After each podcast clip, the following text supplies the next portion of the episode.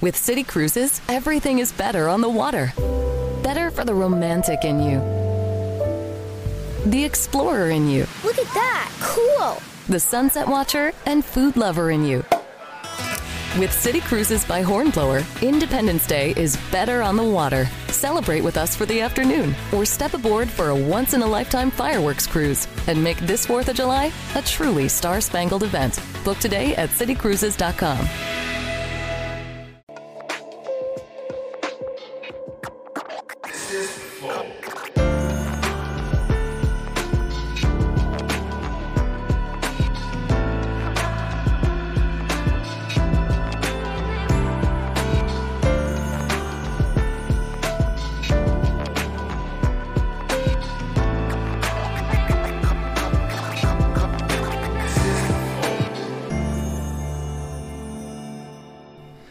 Salve, salve família, bem-vindos a mais um Flow Podcast. Eu sou o Igor, aqui do meu lado temos Monarcão E aí, galera? e hoje vamos conversar com Daniel Furlan. E aí, cara? E aí, tudo bem? Obrigado Boa por vir noite. aí, cara. Porra, que isso? Tranquilo. Vocês mandaram o carro, eu entrei. Facinho de sequestrar, né? Caralho. Depois que eu perguntei a, a placa, realmente, né, cara? E ela perguntou qual caminho você prefere. Eu falei, pô, eu não sei nem onde que eu tô indo. Ela falou, você não sabe? Eu falei, não. Mas é longeão daqui?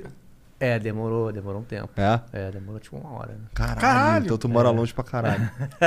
Entendi, desculpa, cara. Mas obrigado por, por tancar essa hora E aí. aí, aí no meio do caminho eu perguntei a, pra motorista, qual, a placa do seu carro termina 71? Ela falou, termina. Eu falei, ah, tá.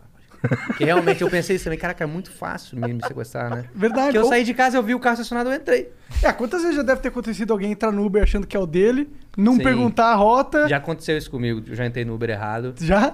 E aí ficou um tempo aquela, aquela situação, pô, e aí não, mas ah, até a gente se tocar que realmente. Só que nesses, sei lá, três minutos eu tinha comido todas as balas do, do, do carro. Porque era aquela bala Toff. Aham. Porra, quando tem Uber Gostoso demais. Devia ter Uber Toff, que você já, já chama já com a Eu, pref- eu, preferência. eu ia preferir chamar o Uber Sete Belo. É mesmo? Não, Cara, tô no time é. do Toff ali. É que eu gosto de Sete Belo pra É, né? Coisa de criança mesmo. Tem tudo, né, nesse mundo. Galera mais, mais madura é, to, é Toff, né? Mais é uma- maduro? já a galera mais, mais adulta, mais... Entendi. E os velhos pegam Sete Belo, é isso? Não, criança, criança é sete belo. Toff já, já requer uma maturidade pra você degustar. Apreciar, né? É, apreciar. Entendi, caralho. Tem vários Então, sabores. Não sei como eu me sinto depois dessa afirmação. Bom, é, deixa, eu sei que, o, que uma coisa é importante. Os nossos patrocinadores. Então, é, eu preciso falar da LTW Consult, que é uma empresa de consultoria muito foda. E ela faz o quê? Ela pega a sua, a sua vida financeira, reestrutura e te coloca no caminho certo para você prosperar, acumular e ganhar dinheiro no decorrer dos tempos. e se tu tiver dívida? Se você tiver dívida, cara, aí fi- fica um pouco mais difícil de ajudar você, né? Mas, Porque o caminho das dívidas é um caminho complicado, mas eles têm uma, uma solução, né? Tem ferramentas que podem ajudar você a renegociar suas dívidas. várias ferramentas. Várias. É possível renegociar até 90% do valor da dívida às vezes. Ou pode comprar uma passagem pra pessoa fugir do país também. Também. Dá pra matar quem, quem você tá devendo também. Bom, mas é, a LTW não faz nada disso, tá? Eles apenas é, vão olhar, analisar o seu perfil e, vão, e vai escolher os lugares certos pra você investir. Se quiser contratar gente pra matar, é outro departamento. Mas vai lá, entra em contato com a LTW no Instagram deles, arroba LTW Consult, e no site deles, ltwconsult.com.br. Tem também o- a nova série dele, o LTW Descomplica, no canal do YouTube. Vai dar uma olhada lá. É série de graça, várias dicas muito foda pra você aprender sobre investimentos e finanças e o caralho, quatro. Bom, você pode patrocinar o Flow também, é muito bem possível você fazer isso. Você vira membro do Flow lá no nosso site e você ganha acesso aos nossos concursos de sorte, que todo dia a gente coloca uma coisa nova. E hoje a gente tem ali um kit bonézão, kitzão moral do Flow com boné e uma camiseta.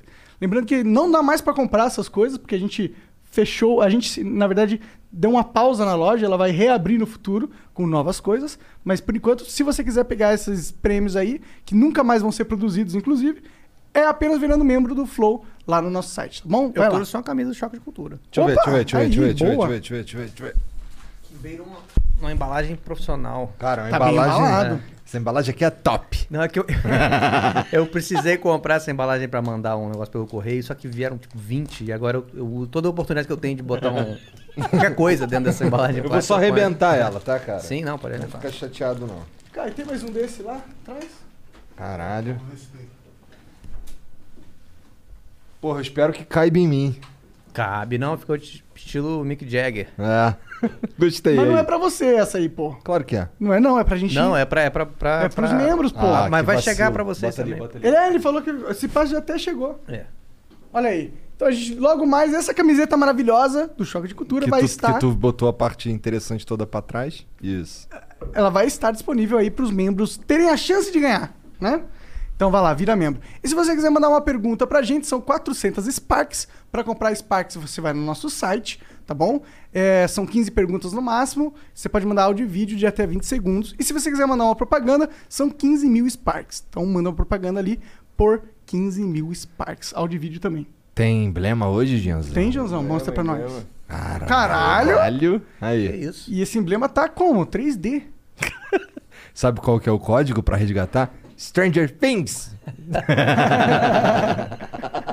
é, só que é um Stranger Things com F, tá? F-I-N-G-S. Então, baixa lá. Stranger Fingers. Things. Stranger Things. Bom, vai lá então. Porra, às vezes eu fico pensando se o. Cara, eu sinto uma vibe meio choque de cultura às vezes aqui no Flow, tá ligado? Um bagulho meio. Porra, uma pretensão. Assim. Como se a gente estivesse tentando fazer um bagulho sério, mas aí é um bagulho completamente escaralhado. Dá tudo errado. Ninguém, ninguém domina os assuntos É, não, não, Às vezes sobre os acontece. quais estão falando. não, e assim, e às vezes tem uns caras que sentam aí que são as figuras muito exóticas, mané, tá ligado? E aí fica uma vibe meio caralho. Teve que uma vez tio Latino falando que ele ganhou um leão. O latino ganhou um leão. É, e aí ele Pô, ele tinha, ele tinha um, ele tinha um macaco, Um né, macaco, que um fugiu, né? leão. ganhou um leão, Não, o macaco dele morreu atropelado, cara. É. Mas ele fugiu antes, né? fugiu e morreu atropelado. Pô, se ele tivesse um, imagina, o latino com o leão é um perigo, o leão foge, mano. Pois é. Pior que ele cortou, ele tirou os dentes do leão e as garras. Caralho, meu irmão. Tá vendo? Entende o que o Igor tá falando? Por isso que os bichos dele fogem, né? É bom. Então, é, é o que eu tô Às vezes eu sinto uma vibe meio assim mesmo, tá ligado? Uns caras muito louco que. Bom, e quando o Monark bebe pra caralho, fica meio choque de cultura também. Ah, total. Né?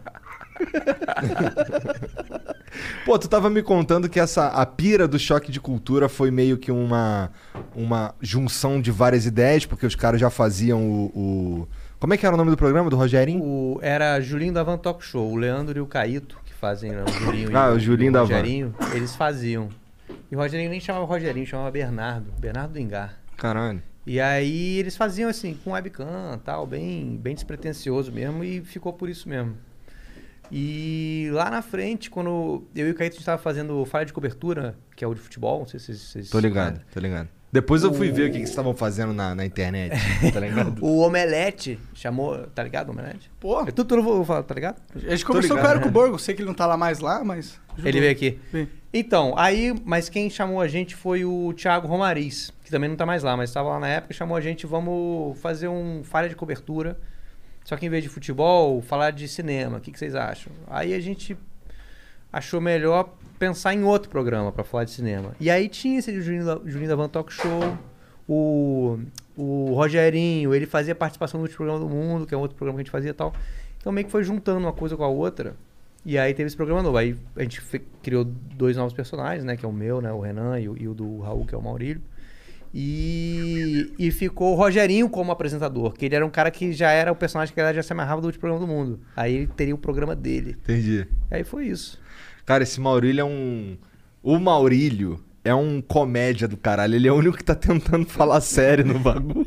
É, ele, pô, ele acredita no que ele faz, né, cara? Quando você acredita no que você faz, fudeu. É. Você vai virar uma chacota.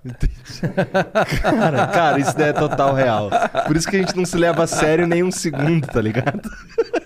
Mas, pô, o sucesso do Choque de Cultura foi impressionante, cara. Eu lembro que deu uma Foi, explodida, também não entendi. velho. É, não entendi. Mas que- sabe quando vira um negócio, vira febre, assim? Virou uma febre, mano. É, é tipo Porta dos Fundos quando explodiu, É, tá a, a ligado? percepção é muito diferente de quem tá dentro né, e quem tá vendo de fora. Talvez vocês vendo de fora tenham uma percepção melhor até, né? É, Porque quando, sei lá, quando você tem essa temperatura de rede social, quando você entra na, rede- na sua rede social, obviamente aparecem as coisas que são meio sobre você, né? Você tem lá as pessoas que te marcam, não sei o quê. Óbvio que às vezes é muito, às vezes é pouco e tal. Mas você não tem. Você tem essa falsa impressão de que tá todo mundo falando de você. Não é, porque você tá vendo a sua rede social. Mas. é, mas... Pô, mas tava todo mundo falando de você. Mas, tava, mas, tava. Foi, mas foi, é, foi diferente mesmo, né, cara? Foi. Porque dos outros programas que a gente fazia eram, eram mais nichados, assim. Vocês já estavam na internet há quanto tempo antes Putz, de... mó tempão, cara. Antes de ir pra TV, eu tava na internet. Porque assim, a TV quase, ela é antes de eu ir pra MTV. E meio que a MTV foi a primeira coisa que eu fiz, mas não foi, né? Só que aí o canal, ele tinha 3 mil inscritos. Era uma parada tipo que a gente não botava vídeo direito, botava de vez em quando. Aham. E aí a gente foi pra MTV e o canal a gente parou de subir vídeo, ficamos só lá tra- trampando na MTV e tal. E aí depois que a, gente, que a MTV acabou, a gente retomou o canal com o último programa do mundo, com falha de cobertura. Aí depois com o choque aqui deu uma, Deu um choque. deu uma porrada, é, deu um choque. E demorou um tempão pra, pra vir o choque depois que vocês voltaram produzindo na internet? A gente voltou, a MTV acabou no final de 2013, o choque é do final de 2016. É, levou um tempinho. É, foram uns três anos fazendo outras coisas, a gente fez o décimo andar. E aí teve esse, E como é que foi levar o choque pra TV depois? Cara, a gente ficou com muita, muito pé atrás no começo, mas a conversa foi muito boa. Meio que todos os, todos os medos que a gente tinha foram é, é, esclarecidos que não ia rolar. A gente tinha medo que de perder o nome, perder o controle. Tem que ficar chatão, quadradão. É, de ter que é, mudar a equipe de roteirista e de direção e, e não acompanhar a edição, enfim, de perder o controle criativo e Aham. perder a. Não, não ser mais donos do, do, do nome, né? E Mas isso te- tudo te- já foi descartado de cara. E não poder falar do que, o que a gente queria falar. Sim, sacou? que é o mais importante. É. Então o lance da liberdade não foi uma parada que. que, que... Cara, não foi um problema. Foi, o problema, assim, problema. A gente nem se importou muito, não podia falar palavrão. Tudo bem, não tem problema. Assim, tipo, no choque na internet tem palavrão, mas não. Se tirar os palavrões não faz muita falta, sabe? Tipo, então não tem problema. Não tá ali a piada, né? Aham. Não é um negócio que mata o fundamento pelo É, qual funciona o bagulho, né? É. É. E aí. Aí tinha uma coisa ou outra, assim, que às vezes, tipo, vinha assim, pô, isso aqui é delicado. Vocês vão querer falar sobre isso mesmo? Se quiserem falar, vamos. Mas pode dar problema. Então era meio, era meio isso que tinha, assim. E aí a gente escolhia. Pô, vamos. Não, vale muito a pena. Está muito foda desse jeito, vamos, vamos, vamos lá. E tinha coisa que a gente falava, putz, a gente escolhia mesmo. Não, isso aqui tem. Se, se tem uma opção que é tão engraçada quanto, então vamos na outra opção. Por exemplo, tem uma, um exemplo que é, que é bom que a opção ficou melhor, que era o. Tinha uma fala do, do Renan que era a flor é o é o pênis das plantas, um negócio assim. E aí, pô, pênis assim dessa forma, esse horário, não sei o quê, não é que não pode, mas é- aí mudou pra genitália das plantas, ficou bem melhor. A flor é a genitália das plantas. Aí, porra, aí tipo. E genitália parece até muito pior do que pênis, né? É. Muito. É, a genitália tem mais a ver com o Renan, eu é, acho. exatamente, que ele tenta, ele, né, ele tenta falar bem. É, né? é, é Stranger Things. É. Aí quando a gente via que a outra opção era boa também, a gente, porra, vamos. Mas tinha, tinha coisa que não dava. Não, aí você tinha parado, tava sacaneando o Datena. Aí fala, porra, Datena aqui, pô, falar dos outros, sim, especialmente o Datena pode ser complicado. Não, cara, esse tem que ser o Datena. E aí foi, aí não deu problema. E não enche... Então, Rodrigo. Faro foi o único que, que, que ficou triste, chorou, mas ele chora, chora com muita frequência, né? Ele, mais ou menos o programa dele é ele chorando. E aí ele ficou. Ele ficou chateado que a gente fez uma, uma, uma piada com ele, que envolvia ele. Que nem era nada de. Nem lembro o que, que é, mas não era nada demais, não era nada pesado, assim. Mas dava, dava, uma, dava uma, uma sacaneada nele. E aí, era justamente isso, dele ficava que, ele- que era ele chorando no ar-condicionado, enquanto a galera tá no perrengue se fudendo no programa dele. E aí ele ficou, ficou chateado, aí postou uma parada nos stories. Pô, foi ótimo, cara. Quando eu vi, porra, que o. Caralho, Rodrigo o Faro cara... tava falando mal da gente nos stories dele, cara, eu fiquei muito feliz. Assim, muito- De verdade, sabe? Eu fiquei tipo, caralho, que maneiro. E aí, mas depois você conversou com ele alguma coisa? Não. não? Caralho, que maneiro ele me viu, caralho, que maneiro. Que maneiro que ele não gosta de mim. Que eu tô odeio o Rodrigo Faro por algum motivo. não, mas não tem nada a ver, né? É, ele fica, é, esses caras ficam putos por piada é foda. na minha opinião, tá ligado? E que fica puto quando você zoa ele, zoa. Oh, não, você zoou a minha imagem, que absurdo. Você tem que apenas falar de mim no alto mas respeito e é isso. É, não, e tem. E era tipo assim, pô, são aqueles quatro idiotas que estão falando de vocês. São personagens que são. Verdade. É, são idiotas, sabe? Então, Não tem como. Ai, é verdade, né? Acho que isso piora um pouco, não é? É. Não é Mas assim. não é alguém falando o que pensa. É. É, um personagem zoando. É, exatamente. Mas ele entrou numa de que era uma parada da Globo contra ele, sabe? Entendi. Entendi. Quando a Globo, a Globo, na verdade, recomendava que vocês não falassem de outras É, pessoas. exatamente. E, e, na verdade era a gente, não era, não era a Globo. Tava, realmente passou na Globo e tal, mas não era. Ele entrou numa, assim. Mas, mas assim, falando aqui de zoeira e tal, mas ele, no final das contas, ele foi. Acho que ele foi maneiro, porque, tipo, essa galera começou a, no- nos comentários, começou a falar, pô, choque de cultura, zoeira, não sei o que. lá. Ele meio, pelo que eu percebi, assim, não fiquei acompanhando pra sempre, né? Mas pelo que eu percebi, ele meio que viu, assim, pô, ah, a parada é mó Nada doideira, demais, é, é. tipo, Porra, e aí, e aí tava curtindo puto. os comentários e tal, Ah, aí meio tá. se tocou que não era, tipo, a Que Globo bom, que bom. atacando ele, Que sabe? bom, que bom.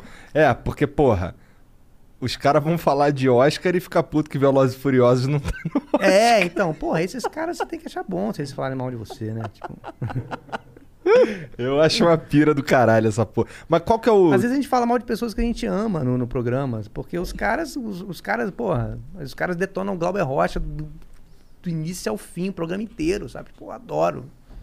Óbvio, jamais falaria aquelas coisas. Sim. Sim. Mas foda-se, é, o É. choque de cultura, irmão.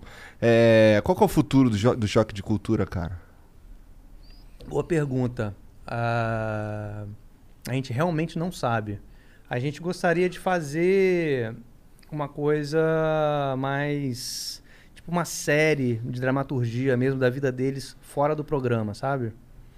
Mas é um passo que é muito, muito. É difícil e é lento, né? Até, porra, arrumar alguém para bancar isso e escrever tudo. Uma coisa, um projeto que seria para daqui a um- um tempo. Entendi. Mas é o que a gente gostaria de fazer com o choque. E a próxima temporada, não sei como é. Sinceramente, não sei. Porque na, na última temporada o. O Rogerinho, ele foi espancado, né? Brutalmente espancado no último episódio. Foi hospitalizado. E acordou e saiu a- correndo atrás dos outros três. E a gente parou aí. A gente vai retomar, obviamente, daí, mas como?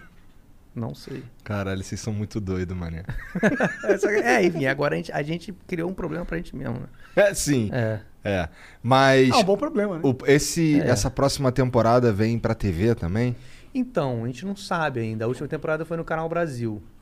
Essa próxima, acredito que não será. Aí não sei se vai ser na internet, independente mesmo, ou se vai ser de alguma outra forma. Como que tu preferiu trabalhar, cara? Cara, não tô falando em- de grana nem nada. Mas você diz falando- internet versus TV? É, é. Cara, todos têm, têm prós e contras, mas foi muito parecido, cara, no É final das mesmo? contas. Porque eram as mes- era a gente mesmo. É, O, o foda é que era no Rio, né? Mas, tipo, tudo bem. Aí, aí lá eu ficava, tipo, um mês lá direto. A gente ficava lá gravando. Só que era a gente se reunia, só que em vez de ser na casa de um de nós, era num, num, sei lá, num co-work, um negócio assim, fazia o roteiro, aí rodava lá. A equipe era muito maior, obviamente, né? Isso não muda um pouco o clima na gravação? Cara, poderia mudar se alguém ali, se a gente fosse. Aqui é muito meio macaco velho, né? ninguém fica intimidado, não. Então poderia alguém ficar intimidado, talvez, se a gente fosse mais novo, mas não, então foi tranquilo. E até mais gente pra rir das merdas que a gente fala. E era maneiro ver uns caras assim, da técnica, que não conheciam o programa, rindo pra caralho. Depois eu falar com a Da gente. marca falar com a no gente, Rio. Caralho. Pô, mas esses caras são muito doidos. não sei o quê." Da E- marca no Rio, É, os personagens tudo, tudo do Rio, é. vagabundo. E, cara, tu não tá ligado como a gente se identifica, cara. Tu não tá ligado. Pra mim, os- os- o que vocês falavam, o que vocês falam no programa lá, uns bagulho que. Nossa, bate pra caralho. Nossa, como eu, eu cansei de ouvir aquelas Kombi com aquela porra falando grotão, Coca-Cola, não sei o que, o caralho, os caras, mané, que doideira. É, e quando o choque de cultura foi pro ar, o transporte alternativo nem era mais tão forte, né, quanto foi, né, nos anos, sei lá, 2000, 90, não sei. Ainda tem muito, né, mas antes era muito mais. Era né? muito mais, Era muito, muito mais. É. Nossa.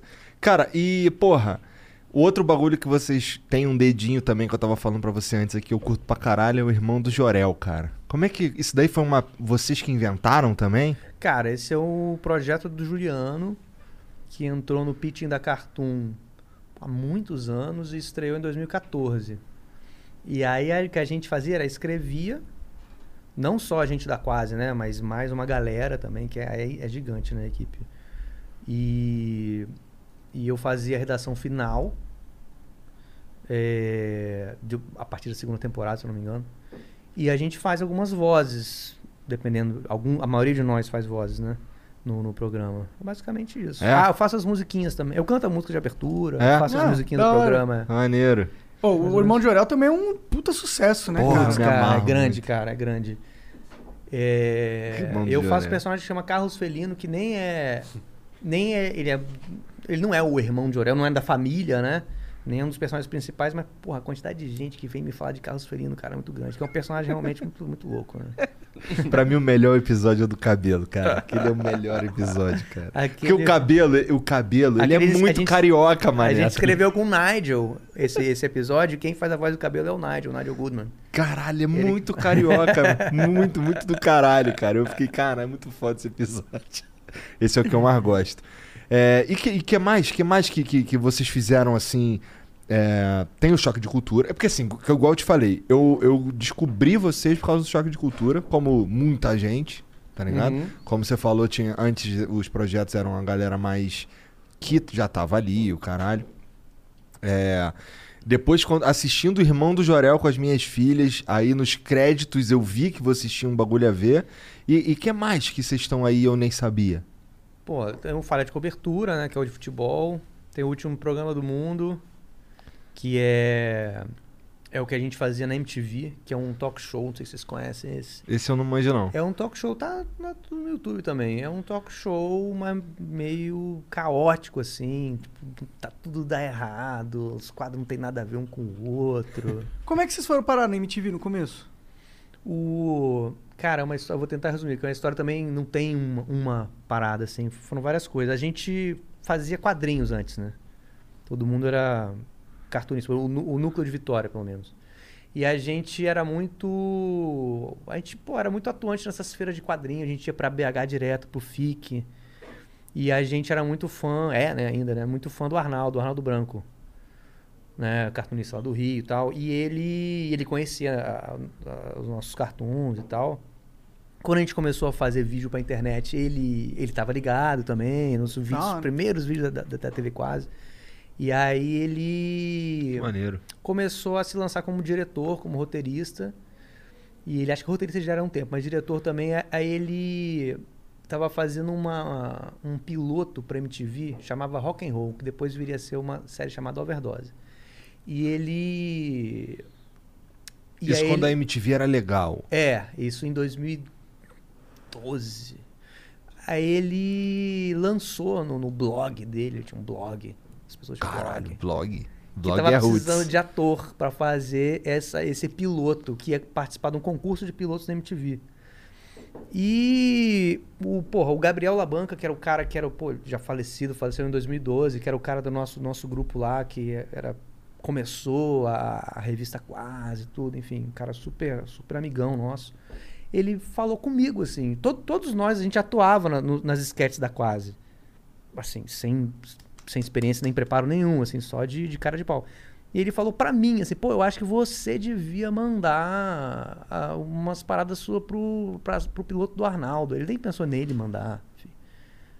Aí eu, porra, é, vou mandar. Aí eu mandei e me chamaram. Eu falei, caralho. Aí eu falei, caralho, Labanca, me chamaram lá pra parada. Será que. e Eu nem entendi, será que me chamaram pra um teste? Mas eu já tinha me chamado pro papel mesmo. Caralho, da hora. Aí eu, tipo, falei, cara, tá muito fácil, cara. Qualquer idiota. manda aí também, cara. Manda também, manda também. E aí ele mandou. e chamaram ele também. Realmente era qualquer idiota. Tava, estavam selecionando. E aí chamaram o Juliano, aí meio que fo- formou pra fazer o piloto esse trio, que é a banda, eu, o Gabriel e o Juliano. E aí foi pro concurso de pilotos da MTV. Caralho, foi os três amigos, cara. É. Que viagem. Que loucura, que foda também. Né? é, não, foda. E aí não ganhou, ficou em segundo. Às vezes eu vejo essa história por aí, escri- escrita por outras pessoas, dizendo que a gente ganhou. A gente não ganhou, a gente ficou em segundo. Só que, pelo regulamento, a MTV que escolhia quem ia, quem ia virar, qual piloto ia virar série. Ela não tinha que ir, ir pela Pegar o votação. A primeiro. votação era só pra ter uma temperatura. Pra eles se ligarem aqui que a, gente- a galera tava gostando mais. E os caras que ficaram em primeiro super comemoraram pra caralho. "É, chupa! ah!" E vocês que foram escolhidos. É, aí. aí. Aí. Aí, por causa disso. Ligou é, pra ele, eu tomo no seu cu! Segundão! Aí, por causa disso, a Lilian Amarante, que era a diretora da MTV na época, por me ver nesse piloto e tal, não sei o que, me chamou pra estar na MTV também como contratado, pra fazer o furo, as outras paradas. lá. Foi o último ano, o último ano de tudo, né? O último ano do furo, do Rock Go e tal. Entendi. Foi mais ou menos que isso. ano é isso? 2013. Entendi. Não deu pra curtir muito a MTV, então, né? Putz, cara, não deu. Eu... Não, cara, não. Mas também não mas era... era... muito maneiro, mas não deu pra eu aproveitar o momento. Mas também não era, não era um sonho que você tinha. Você foi parar na MTV, não é? Fui parar, mas assim, depois, quando a gente começou a fazer as sketches pra internet, pra quase, a gente sabia, pelo menos eu sabia assim, falei, cara, nenhum outro canal nunca vai dar moral pra gente. Se a gente for pra TV, ainda tinha aquela coisa da internet como um trampolim pra TV. Hoje em dia são duas coisas simplesmente diferentes, né? Mas tinha essa parada, tipo, a gente, pô, nosso canal tinha 3 mil inscritos. A gente não vai ganhar dinheiro com esse canal. Tipo, a gente queria muito ir pra uma TV. E, cara, tipo, a gente conversava com outros canais, apresentava projeto pra cultura, pra multishow e tal, mas sabia que pra rolar mesmo só se fosse na MTV. E, e pô, a gente já, tinha apresentado vários projetos pra MTV, nunca rolava. Realmente. E quando a MTV acabou, eu falei, cara, fudeu, que é o único canal que realmente tinha a ver com o que a gente faz, acabou agora, já era. Agora morrer de fome. Mas não foi bem isso que rolou, né? Não, é, acabou que a MTV, pô, foi uma super, uma vitrine foda, né? Aham. E foi, será que foi lá que os caras do Omelete viram vocês? Foi, né?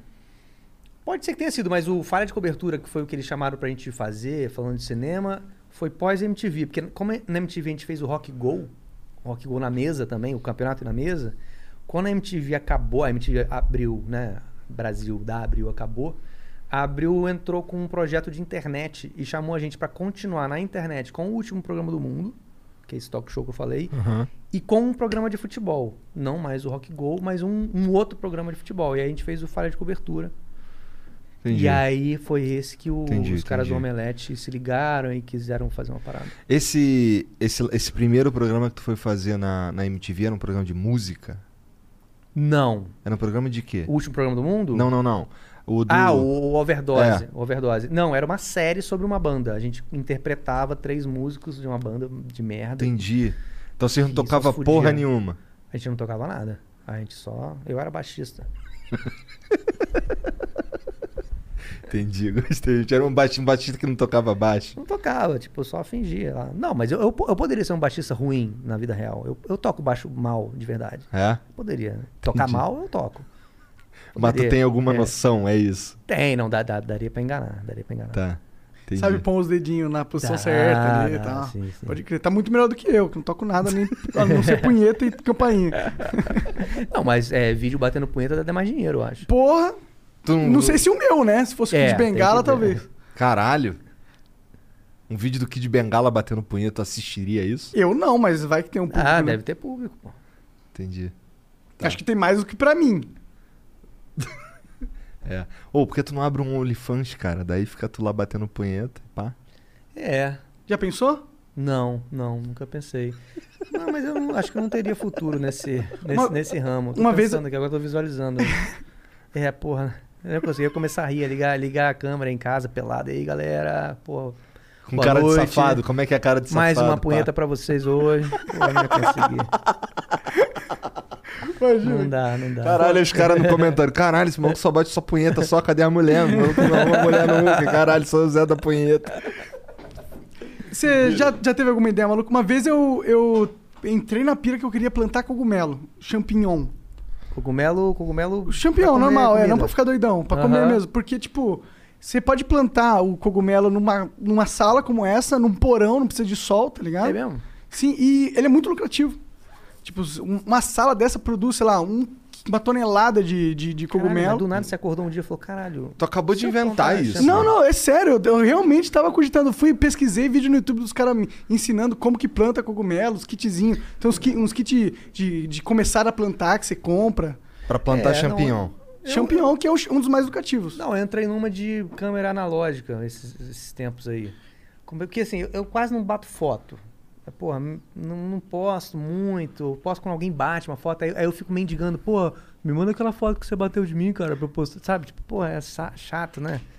É, aí eu não, eu, eu não bato foto porque eu não gosto de celular. Então eu vou comprar uma câmera analógica que eu vou virar um fotógrafo foda. E vou bater foto foda. E vou tomar vários cafés no Starbucks. É, aí eu comecei a pesquisar é, câmera analógica. Porra, e tem várias, muito maneiras. Bring the Bose experience to your small meeting spaces with Bose Video Bar VBS. VBS is an all in one USB conferencing device. It's the simple way to bring premium audio and video to your meetings. Learn more at pro.bose.com slash radio. Money is the number one cause of stress and the number two cause of divorce. Make your money go further and work harder with a certified financial planner from Facet Wealth. Financial planning used to focus on retirement, but Facet helps you with today. You get a dedicated financial planner that guides you through every financial decision inflation, interest rates, stock market changes, home prices. How do you figure it all out? Well, every advisor at Facet is a certified financial planner and fiduciary. That's just a fancy way to say they have the best training and they're legally bound to do what's in your best interest. This isn't just about investments, it's about taking care of your money so you can start living a better life today. Facet has a simple flat fee, no hidden charges, and with nothing to sell, there are no commissions. Visit tryfacetwealth.com for two months free off your first year of financial planning. That's T R Y F A C E T wealth.com. Facet Wealth is an SEC registered investment advisor. This is not an offer to buy or sell securities, nor is it investment, legal, or tax advice. assim, mas câmera assim, simples mesmo, de turista mesmo, mas tem aquelas câmerazinhas, tem uma que chama Brownie, só que aí você tem que comprar um filme que não é o filme que vem, enfim. Porra, tu comprar tá filme já- procurando um bagulho muito mais complicado. É, então, exatamente. Aí, aí vi vários vídeos, aí comprei uma maquininha analógica, aí vi os vídeos como ela funcionava, tal, todas, todas as dicas. Cara, eu tirei duas fotos. Eu nem sei onde tá a câmera. Eu não tenho o menor interesse na revelação dessas fotos que eu tirei. É, ca- é caro ter uma câmera. É cara com essa câmera? É... Ela é difícil de comprar, não, alguma é, coisa? f- sei lá, 120 reais, 100 reais. Porra, É daquelas da, de antigamente, essa aí? É, aquelas câmeras de turista, só Pode que, crer. só que analógica. Pode crer. E ela tem o zoomzinho, tá? Ah, ela, ela é tá. menos tosca do que aquela totalmente automática. Pode crer. Uma que eu tinha, que eu pirava de ter, era aquela que saiu na hora, assim, sabe? Polaroid. A Polaroid. A É, Polaroid é, essas é Polaroid foda. no- é, moderna. Mas aí parece que é caro o. o- filme, né? Da Polaroid deve ser, Você né? tem que pensar muito pra bater uma foto. Será que essa foto realmente vale 5 reais? Aí você fica pensando e aí já foi o momento. Verdade. Ou você tem que ser um ótimo fotógrafo, só pegar as fotos pica, saber É. a hora o lance da certa. Polaroid é que ela tem. Ela tem um esquema de cores Polaroid. É diferente a foto que você tira naquela porra. É, é totalmente cagado, né? E aí você fala, caralho, ficou meio uma parada meio. Olha lá, parece que tá com filtro, é. né? Tem um filtro do Instagram já na foto. Um bagulho meio vintage, assim, escuro pra caralho. É, É. meio esquisito mesmo. É, meio manchado e tal. Mas o fato de sair na hora. Imagina quando lançaram essa porra. Devia ter tido sido uma revolução como foi pra nós a internet. Assim, cara, tu tira uma foto e ela sai na hora. Essa na hora aí você vê na hora a merda A da foto. merda que da você- você foto. bateu. Toda tremida, toda Eu ruim lembro você uma é. vez que é, eu, eu tinha. Eu tinha. Quando eu era tipo de uns 10 anos, tinha essas maquininhas de filme em casa de turista. E eu Tu tem ficava quantos tirando. anos, cara? Só pra- 41. Tá. E eu ficava tirando foto do cachorro em casa tal. Fiquei um dia de bobeira, tirei sei lá, 36 fotos do cachorro, dormindo na cozinha, o cachorro atrás da geladeira. E aí pedi pra minha avó revelar. Aí minha avó ficou muito chateada. Quando ela voltou, falou: nunca mais revelo foto. Pô, fui revelar foto. Só 36 tinha fotos do merda. cachorro na cozinha. Porra, quando eu era. Não é eu- nem o cachorro fazendo um negócio maneiro. era Eu devia ter dormindo. um. Quando eu tava na escola, caralho, eu tinha uma câmerazinha que eu comprei baratinha, cara. É, Vivitar, que ela era dessas de filme aí. Aí, o que, que eu fazia? Eu comprava o filme de 36 poses e eu prendia ele no, no, no negocinho que faz ele enrolar. No máximo, assim, pra poder dar mais de 36 poses, tá ligado? Aí eu, porra, botava ele ali no limite, pá. E. Nossa, eu tirava, uma, eu tirava umas selfies, eu tirava umas. E, e, cara, eu tirava uma porrada de foto de merda. E tu acredita que minha mãe pegou meus filmes e jogou tudo fora, Pô, mano? fez muito bem. Esculachou. Tipo, pô, da decepção de ver. Várias- Que merda de foto que eu tirei. Não, a so- sorte é que, assim, eu tinha algumas fotos, na- aí muitos anos depois eu escaneei várias. Por exemplo, as fotos que eu tenho quando eu tava no quartel era tudo dessa porra dessa máquina. Tá ligado? Que. que Você de- ficava tirando selfie no quartel? Cara, eu tirava, eu tirava umas fotos muito doidas no quartel, porque assim, ninguém tinha câmera. Em 2004, foi quando eu vi pela primeira vez na minha vida um celular que tinha uma câmera, que era o, um Sony que tinha um X. Não, Sony Ericsson? Era um Sony Ericsson que tinha um X, assim. Ah, se eu não me engano, foi o primeiro que, que tinha uma tela colorida, caralho. É uma porra de um soldado lá comprou parcelado em tempo pra caralho, porque o soldo era 150 reais, tá ligado? Aí o, o- foi, foi- ali foi- ninguém tinha máquina. Então a gente tirava, uma- eu tirava as fotos da gente lá fazendo os bagulhos, não sei o que, da formatura, essas paradas, e foi tudo pro espaço, tá ligado? Minhas fotos todas, todos os meus filmes. Nossa, eu tenho várias fotos desse tempo aí que eu depois escaneei tudo e bo- botei tudo no Facebook, essa porra. Botei no Orkut na época. Tem uma fotinha sua com segurando uma shotgun que você tá style. É. Magrinho. Então, mas aquela lá também foi, foi nessas porra Foi dessa nessas máquina, né? Dá pra ver que ela não é maneirona, ela é escaneada, tá ligado? Pode crer. Bom, a gente viu que foto não é tua praia mesmo, que você abandonou a câmera. né? Abandonei. E aí, tem. Que que você, você faz alguma coisa de hobby? Ou você só trabalha pra caralho? Porra, boa pergunta. hein? Não, acho que eu não tenho hobby, nenhum hobby. Pô, jogar, assistir Puta, um não- futebol. Não, eu assisto futebol. Assisto futebol. Torce Mesa pra que time, redonda, tu? Flamengo. Caralho, tirou onda. Ih, agora fudeu. Aí sim, caralho. Porra. Não preciso nem falar nada, o maluco torce pro Flamengo, foda-se. Eu vejo mais futebol do que eu deveria. Eu vejo me- essas mesas redondas, eu vejo todas, quase todas. Né? Eu não vejo. Só não vejo as, as da Bandeirantes, que porra, é, é- é dose. Mas eu vejo. Por que que é 12? Eu não manjo, eu não vejo nenhuma. É. Não, acho, porra, Milton Neves não dá. É? Não dá. É Milton Neves, Bandeirantes, é, né? É, é. o Mil, deve ser o Milton Neves, porque é ele que fala de futebol na Band News. Eu sei porque eu escuto É. Band News no carro e tal. Bom, eu não, eu não manjo nada porque eu sou da- do time aqui que o cara que não gosta de. Não é que eu não gosto, eu não manjo de futebol. Não, se acompanho. interessa, mas faz bem. Pô, é, é, pô, é uma perda de tempo, né? E depois que você, você entra, você não consegue sair. Mas o que é ganhar tempo, né? Na questão de entretenimento, né? É um, é um desperdício, é um desperdício emocional também. Você fica puto, De fica fato. triste. Mas é, o futebol é uma das únicas coisas que permite ao ser humano a sentir tais emoções tão fortes também, né? Por isso que eu acho que ele é tão cativante. Os caras que quando é fanático de futebol, quando um time deles ganha num, num- numa final especial contra um rival especial durante Não, um é tempo especial, aquilo causa um sentimento que eu, por exemplo, não tenho coisa nenhuma. É, não, é maneiro. Mas eu- o que eu sinto é que quando ganha, a, a, a alegria não é tão forte quanto a, A tristeza de quanto- perder. Quanto, perde, perder. É tipo, quando ganha, tipo, ah, maneiro ganhou, logo passa, assim, ah, ah tá, e a vida volta ao normal. Quando perde, é... Isso é porque tu é chatão, porra. Porra nenhuma. O Flamengo foi campeão agora no último ano. Eu trouxe a camisa do Flamengo. Eu vim de Flamengo, ainda trouxe a camisa pra ele, pra ele vestir e apresentar. Você porra... tava aqui em São Paulo, na final da Tava, Libertadores? Tava, tava, tava, tava. Pô, quando, quando eu saí, fui na rua, falei, Não, na final da Libertadores? Da Libertadores. Não, tava em Curitiba.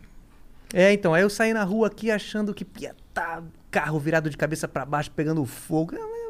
Não, isso aí é lá no Rio, pô. Não, eu sei. Mas é eu só achei- quando a gente perde. Mas eu achei que. Eu achei que São que Paulo. gosta. Eu achei que São Paulo fosse ter uma movimentação maior depois do. Porra, depois daquele, daquele jogo daquele jeito. É.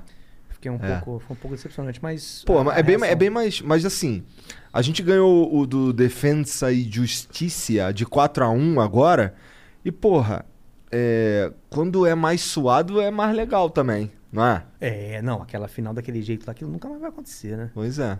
Aquela virada daquele jeito. E, eu tenho, e você tem coisa com o vizinho, que você grita, e o vizinho grita do time dele, e você grita Cara, do seu. lá e fica uma tinha. rivalidade. Lá tinha. lá- ó, o que, que tava fazendo em 2009, quando a gente foi campeão?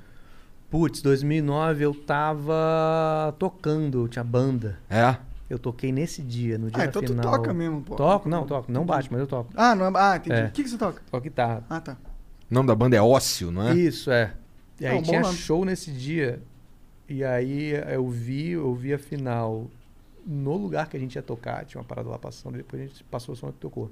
Mas por que você perguntou 2009? Porque eu tava. Tu perguntou se, se tem o vizinho do cara, Ah, filho tá, da tá, tá, puta, tá. não sei o quê. Eu tava na casa de um amigo, do David Jones, a gente tava assistindo o jogo. E aí a gente tinha que. Foi 2 a 1 um, sendo que o 2 veio no finalzinho. Se ficasse 1 um a 1 Uhum. um, o Inter era campeão. Uhum. Aí o. o, o o- quando os caras fizeram o gol, mano, os caras do lado gritando Vasco pra caralho. Aí a gente fez o gol no finalzinho, eu ia, eu ia pra janela, eu gritei tanto que eu fiquei rouco aquele dia ali. Eu, eu parei de gritar porque eu não conseguia mais. Encheu o saco dos caras. E ele mora no ele morava num, num lugar que era uma porrada de prédio e tal. E aí, pô, tinha lá o vizinho chato. Mas assim, não, não era que ele era chatão, era só a zoeira mesmo. Gritava, é, Faz não, parte do jogo, não, né? claro, tranquilo. Não, eu tinha um vizinho, quando eu morava no Rio, eu tinha um vizinho que gritava o nome de todos os times que faziam gol no Flamengo, ele ia na janela e gritava, qualquer que fosse o time. Porque lá, porque lá no Rio ou você é Flamengo ou você não é Flamengo. Então, tipo, aí- você- não importa qual outro time. O cara era um torcedor contra o Flamengo. É. Ele nem torcia pra Não, alguém. Mas tá todo ligado? mundo que, que, que não é Flamengo. É contra o Flamengo? Contra o Flamengo. E teve É. aquela Libertadores que o Flamengo.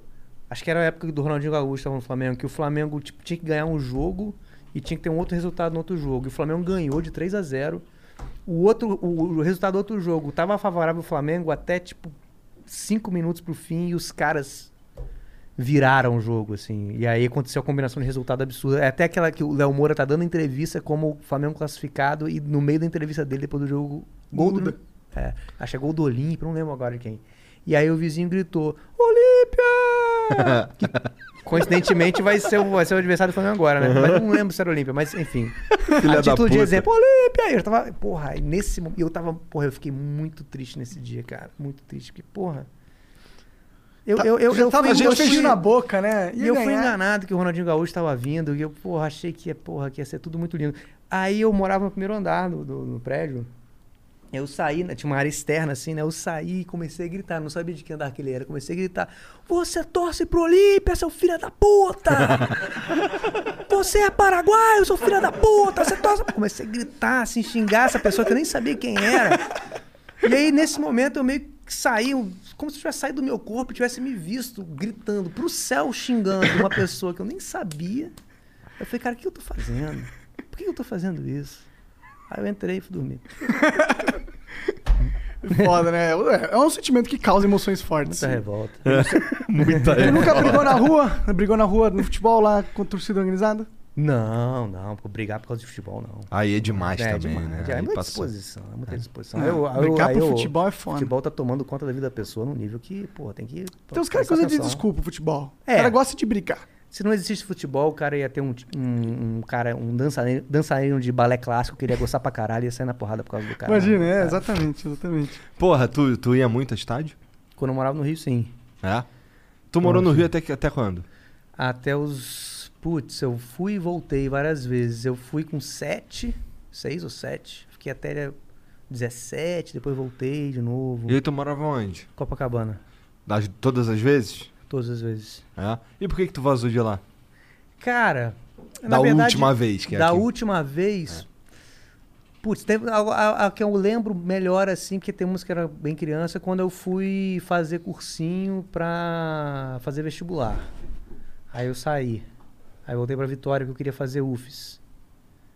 E aí fiz o cursinho em Vitória e tal, e aí, e aí fiz UFES. Entendi. Tu fiz o quê?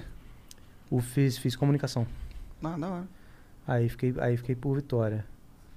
Mas eu fui, pô, no Rio, quando eu morava no Rio, ia na Gávea, tinha jogo na Gávea ainda. Mas depois de, depois de velho, tu não voltou mais pro Rio? Pra morar? É. Não, não. Eu fu- vou, ah, quando eu tô no Rio e tem jogo, eu vou nesse novo Maracanã aí. Cara, nunca fui nesse novo Se não for Maracanã. no novo Maracanã. Eu fui fazer Ah, prova. É, então, é cheio de posso ajudar, né? Tem, tem gente de colete posso ajudar, tudo quanto é lugar. Tipo, virou. Eu tenho um pouco de raiva desses caras, mano. Então, virou o acesso é muito mais fácil. Antes era mó perrengue pra entrar, né? Tipo, É, eu curtia ficar na geral, tá ligado? eu nunca fui na geral. Era maneiro. Eu, agora tem, esse- tem é tudo mais fácil, não- só que é não pior. era maneiro, era, era um real. Entendeu? Então, Então, só que assim, é tudo funciona melhor se você for no banheiro, é mais tranquilo, se for comprar um cachorro quente é mais tranquilo, entrar e sair é mais tranquilo, tudo funciona melhor. Só que é, é pior. Ver o jogo, a parte de ver o jogo é pior, é mas muito pior. Muito, não tem comparação. Não tem mais aquela parada de você subir aquela, aquela rampa e ter aquela acústica que você vai ouvindo, tipo. Quando você sai, quando você chega na arquibancada, não tem mais. A acústica é uma bosta é mesmo? grita, grita e vai embora. Não tem mais aquela acústica. E é feio pra caralho, não é mais bonito como era. Então tudo que não tem a ver com ver o jogo melhorou pra caralho. Porra. Ver o jogo é ruim. E aquele estádio arena, né? Que são todos iguais, né? Antes, você batia o olho na TV, você sabia se era É. Fonte Nova, se era Maracanã, se era Mineirão, se era... Agora tá tudo mesmo Agora é meio tudo com a igual, é o grande shopping, né? O grande aeroporto. É, eu só vi de fora, só vi de fora e eu vi que, pô, por exemplo, eu sabia quando era que tinha, tava rolando o jogo do Flamengo lá. Quer dizer, quando tava rolando o jogo do Flamengo, ficam as luzes vermelhas, pá, não sei o quê. Então, É. por fora, assim, ele tá bonitão. Mas eu nunca assisti nenhum jogo lá. Eu fui só fazer prova uma vez, tá ligado? Fazer prova de, sei lá, pra faculdade, alguma Prova coisa de, assim. jogar no Flamengo. Cara, não tenho o menor talento pra isso, cara. Não tenho o menor talento. Quem dera, quem Você dera. tava no. Você tava no, no gol de barriga? Se eu tava, não. No estádio? Esse Não. foi o jogo mais cheio que eu fui, acho que foi. O último Final, jogo que eu 94. fui foi um, Flamengo, 95. foi um Flamengo e Colo-Colo. Cara, 95 eu tinha 10 anos. Então, a primeira vez que eu fui no Maracanã foi vários anos depois com meu pai. Aí depois eu voltei com meu pai, só que meu pai já tava coroa pra caralho. Ele queria ficar naquele lugar que, que é bem no meio. Aí só tem os caras da família, pá, Aham, sua aham, família aham. ali, não sei o que, todo mundo vendo. Não é que é ruim. É que é uma vibe diferente de ficar no meio da jovem, Não no meio da dá- raça e tal. É, não dá aquele, aquele clima. É. Porra, depois quando eu voltei sozinho, de- eu vou depois de arquibancada, depois eu voltei sozinho acho que mais duas vezes com um amigo. E, porra, era um lance de ou você pula ou o vagabundo te atropela. Aí pula pra lá, pá, pula pra cá, canta pra caralho, vem a bandeira, não sei o quê. E é maneiro pra caralho, é uma pira completamente diferente. Só é uma merda quando os caras descem a bandeira, né? Que aí Pô, tu uma não vez vê a bandeira nenhuma. entrou no meu olho, cara. É? E, pô, parece tudo poeira pura, mofo, sei lá, o olho, meu olho ficou vermelhão. Caralho. Fiquei o jogo inteiro lacrimejando pra caralho, com aquele olho vermelho, assim, vendo o jogo assim. que merda. e eu era meio novo, você tava indo um pouco com o irmão da amiga da minha mãe. Sabe essa história assim? Leva ele, leva É. ele. Não, não, vai so, não ia sozinho. E aí, com vergonha de falar e vendo o jogo. Você é um cara tímido na, na sua infância? Você é um- um cara tímido? Na adolescência era. era. Eu Money is the number one cause of stress and the number two cause of divorce. Make your money go further and work harder with a certified financial planner from Facet Wealth. Financial planning used to focus on retirement, but Facet helps you with today. You get a dedicated financial planner that guides you through every financial decision inflation, interest rates, stock market changes, home prices. How do you figure it all out? Well, every advisor at Facet is a certified financial planner and fiduciary. That's just a fancy way to say they have the best training and they're legally bound to do what's in your best interest. This isn't just about investments, it's about taking care of your money so you can start living a better life today. Facet has a simple flat fee, no hidden charges, and with nothing to sell, there are no commissions. Visit tryfacetwealth.com for two months free off your first year of financial planning. That's T R Y F A C E T wealth.com. Facet Wealth is an SEC registered investment advisor. This is not an offer to buy or sell securities, nor is it investment, legal, or tax advice. Mary redeemed a $50,000 cash prize playing Chumba Casino online. I was only playing for fun, so winning was a dream come true. Chumba Casino is America's favorite free online social casino. You too could have the chance to win life changing cash prizes. Absolutely anybody could be like Mary. Be like Mary. Log on to ChumbaCasino.com and play for free now. No purchase necessary. Void where prohibited by law. 18 plus terms and conditions apply. See website for details. The voice in the preceding commercial was not the actual voice of the winner. Eu acho que eu sou, hoje em dia, não tanto quanto eu era, mas adolescente. Eu era aquele adolescente que não falava nada, sabe? Pode crer. O que, que você curtia te fazer na escola? Que tipo de. Não falar nada. Você ficava no, que- no quietão, lá no fundão, não no, no começo da. nada, né? com, com sorte ninguém ia falar nada comigo também. Jogando E aí o xadrez e o igual um nerdão? Não, não jogava xadrez não, mas ficava lá, ficava quieto, e aí uma hora eu dava hora de ir embora. Mas você era bom aluno? Não, era na média, assim. Média. Não ficava de recuperação, nunca repetia ano nem nada, mas não era, não tirava nota boa. O meu Você ensino médio foi foda, cara. O ensino médio eu, eu dei várias vaciladas. Eu- quando eu cheguei no, no, no, no Cefet, o primeiro ano foi tranquilo porque eu tinha uma cultura diferente. Assim, uma, a cultura de, pô, tinha um inspetor que me botava pra sala até a oitava série, caralho. Não sei o quê. Quando eu cheguei lá no primeiro ano e vi que o Cefet é, é tipo uma faculdade, tá ligado? Tipo, eu posso ter, eu vou ter aula numa sala, aí o próximo tempo eu tenho que ir pra uma outra sala, no outro bloco, caralho, ficava né? Porra, como. O primeiro ano até foi, foi legal. Que é escola técnica, né? É. Que era o quê? Que você fazia o quê? Eu fazia eletrotécnica, mas eu nem terminei. Nem terminei porque aquela porra definitivamente não era a minha pira, tá ligado? Muita matemática, eu sou horrível de matemática. E aí. Porra, eu fui ficando um, um aluno de merda, meio filha da puta, tá ligado? No, no segundo ano eu, eu passei em. Eu fiquei em umas quatro recuperação e fiquei em dependência em química. O terceiro ano, irmão, eu só passei em português e inglês. Só. Só. E, e o resto, recuperação e Que batalhando. bom, né? Porque ele caralho. virou professor de português e inglês. É. Mas é que, eu, é assim, essa era as paradas que eu gostava. Tinha muito lá um bagulho, como quem aplicava a prova não era o. Não era o professor, era o- um inspetor. É, tinha um bagulho dos moleques fazer. Ó, eu chegava assim, qual é, mano? Eu faço tua prova de inglês, tu faz minha prova de física. Aí o moleque, não, já é, já é. Então rolou isso aí algumas vezes, tá ligado? Eu já, eu já dei aula de inglês também pra, pra criança, adolescente. Ah, tal. é? Tu- Fui professor, né? Mas Tu você deu aula onde? Breve. Em Vitória. Eu dava aula de reforço no Nacional, que é um colégio que existia. E no. E uma escola de línguas, né? Acho que era CNA. É, parada assim. E eu, porra. Como é que tu aprendeu inglês? Putz, minha mãe, com, minha mãe, assim, minha mãe já deu aula de inglês durante muito tempo, e quando eu era moleque eu era muito, tipo, ficava, era muito interessado, assim, negócio de ouvir umas bandas de, de metal, não sei o quê, que ficava, pô, ouvia? ouvia, porra, aquelas vezes, pô, isso aqui, que é isso aqui? Ah, isso aqui, aí traduzia, é, é, sei lá, Slayer, Danzig, isso aqui são cadáveres em putrefação, caindo num abismo de lava, pô, que maneiro. Caralho, então tu curtiu uns trash metal sinistro. Curva de cabeça pra baixo. É tipo o Igor. Eu curto essas porras, escuto até hoje. A última, a última playlist que tá aqui é trash. Como é que é? Trash nervoso. E aí toca Slayer Creator, essas porra Então, toda aí. aí eu dava aula pros moleques lá, e aí era maneiro, porque criança, ele- você fala os negócios, eles acreditam, né? Aí eu contava muita, muita mentira.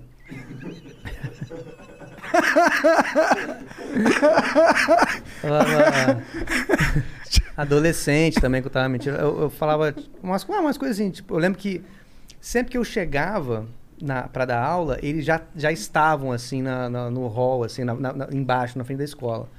Que eu chegava meio em cima da hora, assim. Teve uma vez que eu cheguei, eles não tinham chegado, eu cheguei meio cedo, e eu subi pra sala. E aí eles demoraram pra chegar, e aí começaram a chegar aos poucos, assim, botando a cara na sala, assim, pô, professor, mas a gente não te viu chegar, onde é que você tava? Eu falei, eu tava dentro daquele armário ali. Eu moro aqui, né? Eu moro naquele armário. A coordenadora, esqueci o nome dela, fulana, quando termina a aula, ela me guarda naquele armário, tranca, e no dia seguinte, na hora da aula, ela abre o armário, eu saio, não. Aí eles ficavam assim. Tipo assim, eles eram grandes o suficiente pra saber que isso não é possível. Só que como eu tava falando, e eu tava falando sério, eles ficavam, ah. ah. Aí, eu ficava, será?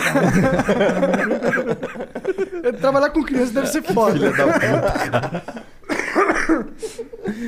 Mas por que você dava aula de inglês? Você cursou alguma coisa? Pra- Não, eu morei fora também, teve, teve Ah, essa é? época. E aí quando eu voltei pro Brasil, sem perspectiva nenhuma, aí eu comecei a dar aula de inglês.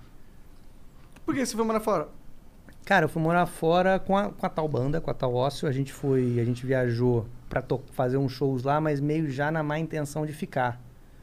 E a gente ficou, e foi ficando, a gente ficou de 2007 a 2011. Ah, caralho, vocês ficaram um tempão fora, então. Então essa banda foi uma parte muito importante da sua vida. Foi, foi, foi. Tomou, tomou, tomou, desperdiçou muito do meu tempo. Por... De onde surgiu a banda Ócio? Vitória surgiu, pô, não tem muito uma história interessante, mas surgiu vontade de fazer banda de, de coisa de moleque, né? Quem é que você tá fazendo essa banda? Todo Era mundo amigo? Era todo mundo amigo, o. o na Vitória, assim, é, né, é pequeno, né? Não que todo mundo se conheça, mas assim, era um. Quando você não é amigo do cara, ele é amigo de um amigo seu. Pode crer. Alguém assim. conhece alguém. É. É. Meio assim, o Patrick, que era o baterista, era da minha sala na, na UFES. Mais ou menos assim. E aí a gente começou a tocar. E lá em Vitória era uma época muito boa pra tocar, assim, cara. Essa época, esse. Anos 2000 aí. Tinha muita banda, tinha muito lugar pra tocar, tinha muito estúdio pra gravar. tinha rádio com, com um programa que só tocava as bandas de lá. Revista que só fazia matéria com as bandas de lá. Tinha, tinha muita Maneiro. coisa. Parecia que ia decolar, mas não decolou. Pô, você, mas como que vocês foram pra Europa, Quase, então? Quase. Porque pra Europa, isso ficar quatro Pra- anos Estados lá... Unidos, Estados Unidos. Estados Unidos, desculpa. Não, não, não, Inglaterra, Inglaterra. Inglaterra. É. Então desculpa, falei merda. Tudo bem. É, como que... Você, pô, pra você ir lá e se manter, não tem como não ter dado certo de algum, de algum Não, nível. É, assim, a gente tocava lá, a gente fazia show com regularidade, gravou coisa lá, E a gente tocava em umas casas legais e tal, mas a gente nunca estourou. Não né? ficou pop- ídolo pop lá da Inglaterra. É, a gente não assinou com nenhuma gravadora e se profissionalizou a ponto de viver disso, sabe? Todo mundo trabalhava, todo mundo tinha outras coisas e tal. Ah, entendi. E a banda na Até na paralela. Inglaterra, não? Sim. Ah, entendi, entendi. É, a gente era uma banda fudida aqui e passou a ser uma banda fudida na Inglaterra. Que é melhor, é melhor. É melhor, né? É uma banda fugida com um whiskyzão foda. Whisky escocês. Se bem que. É bom, a Escócia não é nem Inglaterra. É Inglaterra que é a É Escócia. Reino Unido, mas Reino não é Unido, Inglaterra. é. Eu confundo às vezes. E aí vocês ficaram lá um tempão, aí depois você- vocês decidiram voltar. É, a gente desencanou, voltou, mas não voltou todo mundo ao mesmo tempo. Foi, a galera foi, foi se enchendo, aí voltou o Patrick, era o baterista, a gente arrumou uma, uma baterista lá. Aí depois eu, porra, comecei a entrar numa de voltar. E aí por último voltou o Rodrigo Larica, que é o, o- era o baixista. A gente foi voltando. Aí quando eu voltei, eu tava nessa meio deslocado, assim, e. e O que, que eu ia fazer e tal. Aí foi essa época que eu fiquei dando aula de inglês uma época. Da hora. Um tempo, é. Isso daí 2011. 2011. Vai fazer 10 anos agora que eu voltei pro Brasil. Caralho. Voltei no final de 2011. Sente saudade lá? É, pra passear, sim. Eu, porra, me amarraria em voltar lá e ver como é que tá. Eu já tenho os lugares que eu gosto de ir e tal. Não sei o que. conhece, Seria maneiro, é. Mas saudade de morar lá. Não era da Putz, hora cara. morar lá? Foi da hora durante um tempo. Depois pa, pass- pa- pa- passou a deixar de ser. No- nos últimos... No último ano, assim, eu tava de saco cheio. Tava, não aguentava mais. O quê? O que que encheu teu saco lá? O fato de não estar no Brasil? Um pouco isso. é... Era, era qual cidade? Primeiro é, era Londres e depois eu fui pra Cambridge porque eu arrumei um emprego lá. Só que a gente continuava ensaiando e tocando em Londres. Era, pegava um trem de 40 minutos de trem. E cara, é tipo assim, eu acho que morar fora, por mais que você esteja bem, esteja adaptado, putz, eu sempre me sentia meio na casa dos outros, sabe? Por mais que você vá pra casa do- de um amigo, ele fala, pô, fica à vontade aí, mija no chão, faz o que você quiser.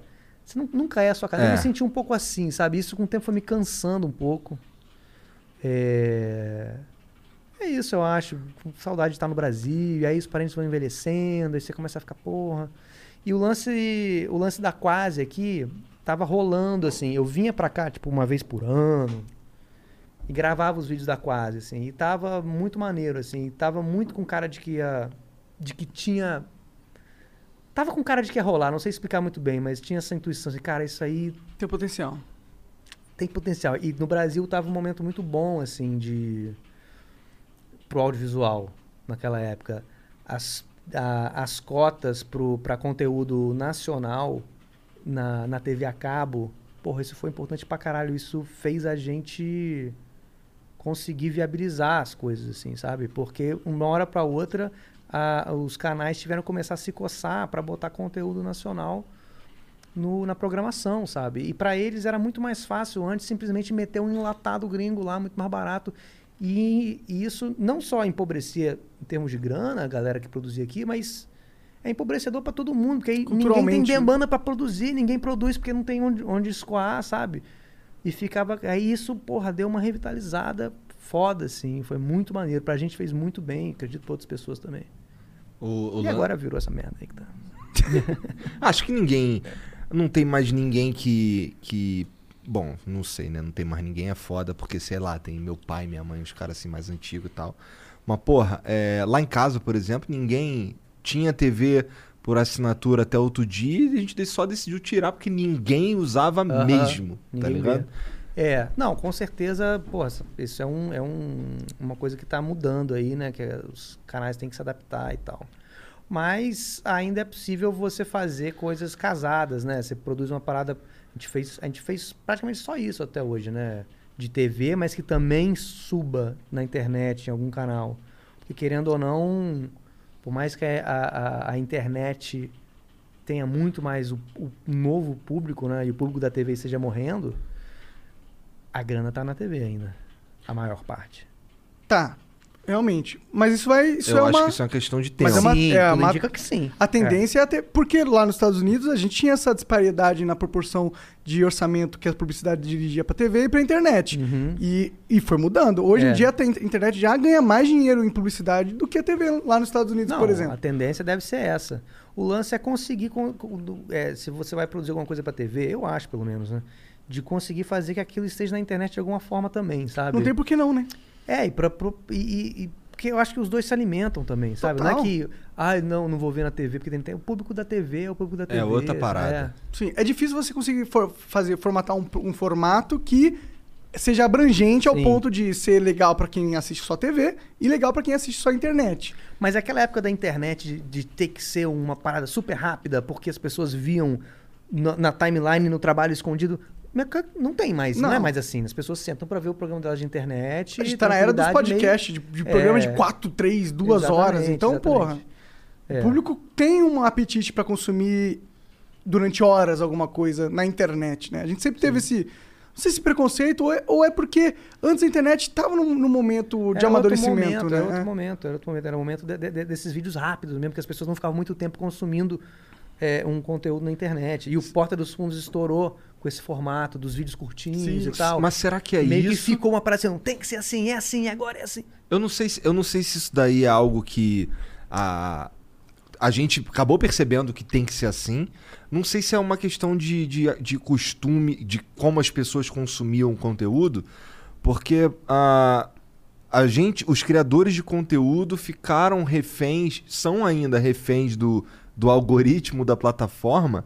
Então eu sei que antes funcionava vídeo curto. Mas aí teve um momento que parou de, de funcionar assim, começou a funcionar de um outro jeito. O YouTube começou a, a monetizar de forma diferente pra quem assiste até o final, até quase Começou no a final. mudar as paradas. É. Você consegue colocar mais propaganda se o vídeo tiver mais de 10 minutos. Então, É, acho que até a maneira como ele entrega o vídeo, tá ligado? Ele vai mudando periodicamente. Aí agora, agora tá de um jeito estável faz um tempão e isso é meio estranho. Eu lembro porque ah, quando a gente sabia que ia dar merda, era quando o YouTube começava a dar uns defeitinhos. Por exemplo, tu vai subir um vídeo, o vídeo demora um maior tempão processando. Tu vai botar uma thumbnail, puta, a thumbnail não vai nem pelo caralho.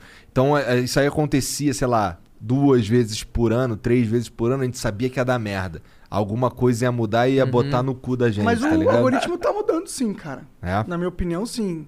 Eu acho que. Eu acho que, inclusive, está existindo um fortalecimento dos, dos formatos longos. Eu, eu, eu acho que o algoritmo ele tá entendendo que é melhor. Talvez isso não seja um direcionamento do, do YouTube. Porque se a gente tem que entender que o algoritmo é uma inteligência artificial. Sim, sim. Ela vai aprendendo com o comportamento do usuário e vai evoluindo para manter ele lá dentro da, da plataforma.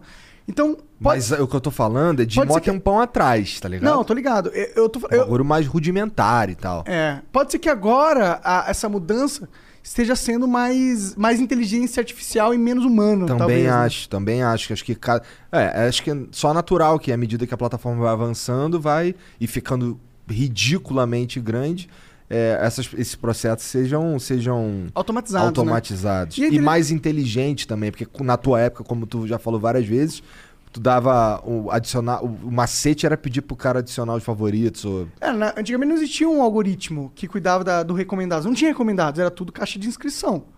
Você estava inscrito Hum. no canal, tá inscrito no canal. Vai sair na sua caixa de inscrição o vídeo do cara quando o vídeo sair. Não tem essa de não sair, entendeu? Então, era muito menos inteligência artificial, muito mais mecânico do, do- do sentido. É assim que funciona. difícil de novos aparecerem também. né? Também. Mas aí foi mudando. Eles colocaram. Zillow makes moving simple, unlike certain real estate terms that sound like self help books, such as acceptance, actual age, and corrective work. Keep it simple, find it, tour it, and own it at Zillow.com. o sistema de recomendação e o sistema de recomendação é o seu vídeo pode aparecer na página inicial do usuário se o usuário for um, um usuário ativo dentro do teu canal. Se o cara para de, se o cara, se o YouTube lhe manda um vídeo, aí você não clicou, aí manda outro vídeo, tu não clicou, aí manda outro vídeo, tu não clicou, ele para de mandar. Não importa se você está inscrito ou não no canal, isso era, era diferente no, no passado. Por, mas por outro lado, se tu assiste pra caralho, sei lá, o Flow, assiste pra caralho. E aí o, o algoritmo entende que tu assiste pra caralho isso daí e começa a te dar outros conteúdos parecidos. Então isso é legal porque ah, quando tem um, alguém que tá fazendo um bagulho parecido com o que você tá fazendo, aquele, a- é, vocês se ajudam de uma maneira geral, tá ligado? E, e isso, é, isso é até maneiro. É que assim, eu, eu tenho um, um- Eu sou meio puto aí com, com o YouTube e tal. Mas essa é uma parada legal, que, é, que foi, é, um, é um sistema que faz com que ah, surjam novos criadores o tempo inteiro. Tanto que antigamente a gente sabia todos os caras que tinham um milhão. Agora tem uns caras de 15 milhões que tu nunca ouviu falar. É, não, tem isso. Tem, é, quando tinha evento ainda, né? antes do, da quarentena, tinha essas paradas de evento de YouTube. Aí eu ia em alguns, né? A gente participava. Às vezes chegavam uns moleques, assim, que parecia que tinha chegado uns Beatles. É. E você olhava e falava, quem que é essa pessoa? E Isso o cara ser- era incrivelmente famoso É. num, num nicho que você não participa, assim, você não conhece, não sabe. Sim, sim. Tu, tu, o que que tu consome no, no- na internet aí? Putz, de ficar. Eu não tenho Netflix, a Amazon, nenhum desses, né? A minha televisão não comporta. Eu tenho uma televisão bem, bem velha. Tu não tem um PC? Tenho, mas eu não gosto de assistir Não gosta, no não. Mas eu tenho um aparelho de DVD. E tenho. DVDs que eu não assisto também. Então, Porra, um, Eu achando que ele ia falar, não, eu tenho DVDs, eu tenho uma coleção. assim. É. Porra, eu. Tem mó- Cara, se eu parar pra pensar, isso tem muitos anos. Um amigo de um amigo meu tava saindo da casa dele, tava meio vendendo tudo, sei lá, pra casa do cara, e tava tudo com etiqueta de preço, assim. Ele tinha um armáriozão de DVD. Eu falei, caralho, agora que eu vou me dar bem. Um monte de DVD barato, maneiro, assim, eu comprei muito. Nunca assisti nenhum. Tu não pode Caralho. entrar no AliExpress nunca, cara. Cara, e, É, e tem muitos anos. E aí. Vai acabar uma- comprando a porra da boneca inflável lá só porque tá. E aí o meu aparelho de DVD quebrou. Eu falei, caralho, mas eu tenho. Eu comprei esse monte de DVD, agora o aparelho quebrou. Será que vende ainda aparelho de DVD? Daqui a pouco vai ficar totalmente obsoleto, eu não vou ter visto. Aí eu levei no velhinho lá perto de casa. Ele. Era uma coisa ridícula. Ele nem. Ele falou, cara, não vou nem te cobrar, porque é muito, é muito barato esse aparelho aqui. É tipo, vai dar mais caro do que o negócio. E aí agora eu tenho vergonha de voltar lá porque ele não quis cobrar. e quando esse, esse aparelho de DVD quebrar novamente, ele vai quebrar novamente. Eu não, sei Não vai, tu não usa, pô. É, pô. não, mas eu quero ver os DVDs que eu comprei. Que DVD foda que tu tem? Putz. Cara, eu tenho as- todas as caixas do Seinfeld. Da hora. Eu comprei as caixas todas. Ah, tem umas coisas de Beavis and Butthead que eu comprei também nesse, nesse mesmo Ah, dia. então uma tu é o caixa cara que também. curte uma comédia. Curto uma comédia. Entendi. O que, que você acha do Adam Sandler? Porra, é foda que o, o personagem que eu faço, ele é. Ele idolatra o Adam Sandler e as pessoas me marcam em coisas do Adam Sandler o dia inteiro, todo dia. tipo, quando o Adam Sandler joga basquete, eu sou marcado incessantemente. Eu não tenho o menor interesse na vida do Adam Sandler. Eu tô um pouco me fudendo se ele jogar basquete. Aí a Adam Sandler ap- apareceu com uma bermuda estranha no casamento. Foda-se. Aí me marcando, olha, é o Adam, é o Adam.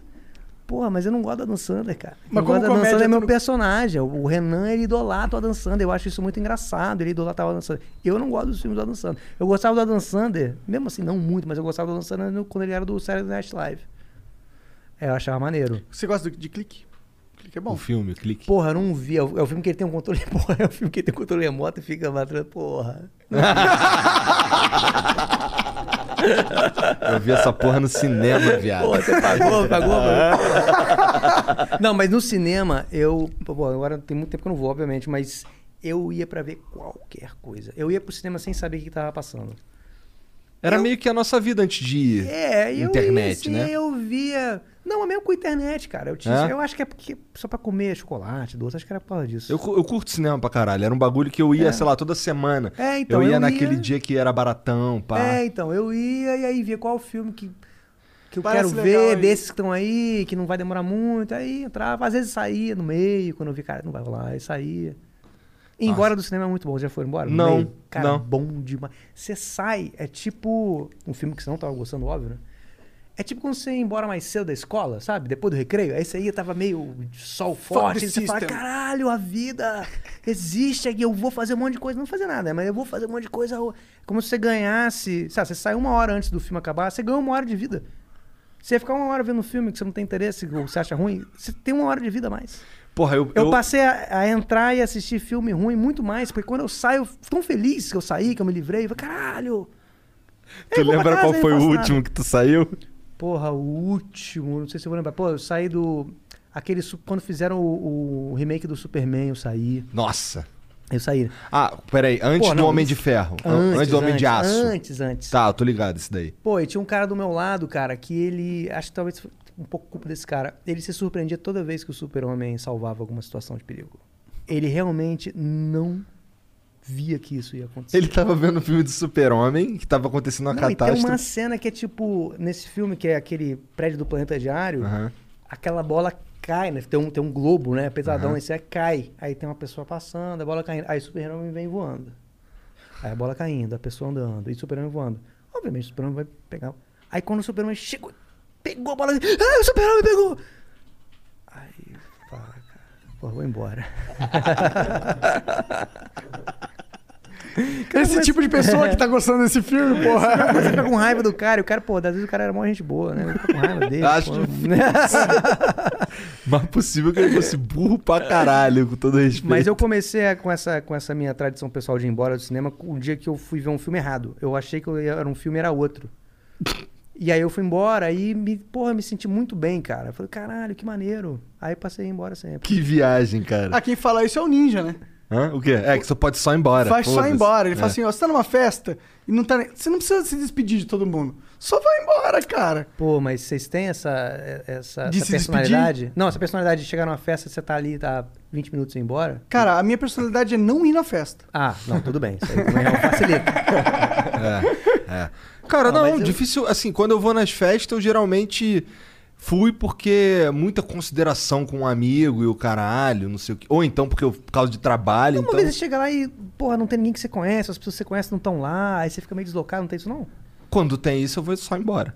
Pô, mas eu espero um- uma pessoa ir embora. Eu não, porra, eu não quero ser o primeiro embora. Sério? Sabe? Quando alguém for embora, eu vou embora. Porque aí fica marcado, Aí né? quando eu vejo a pessoa meio indo embora, eu falo, opa, aí, também tô indo, hein?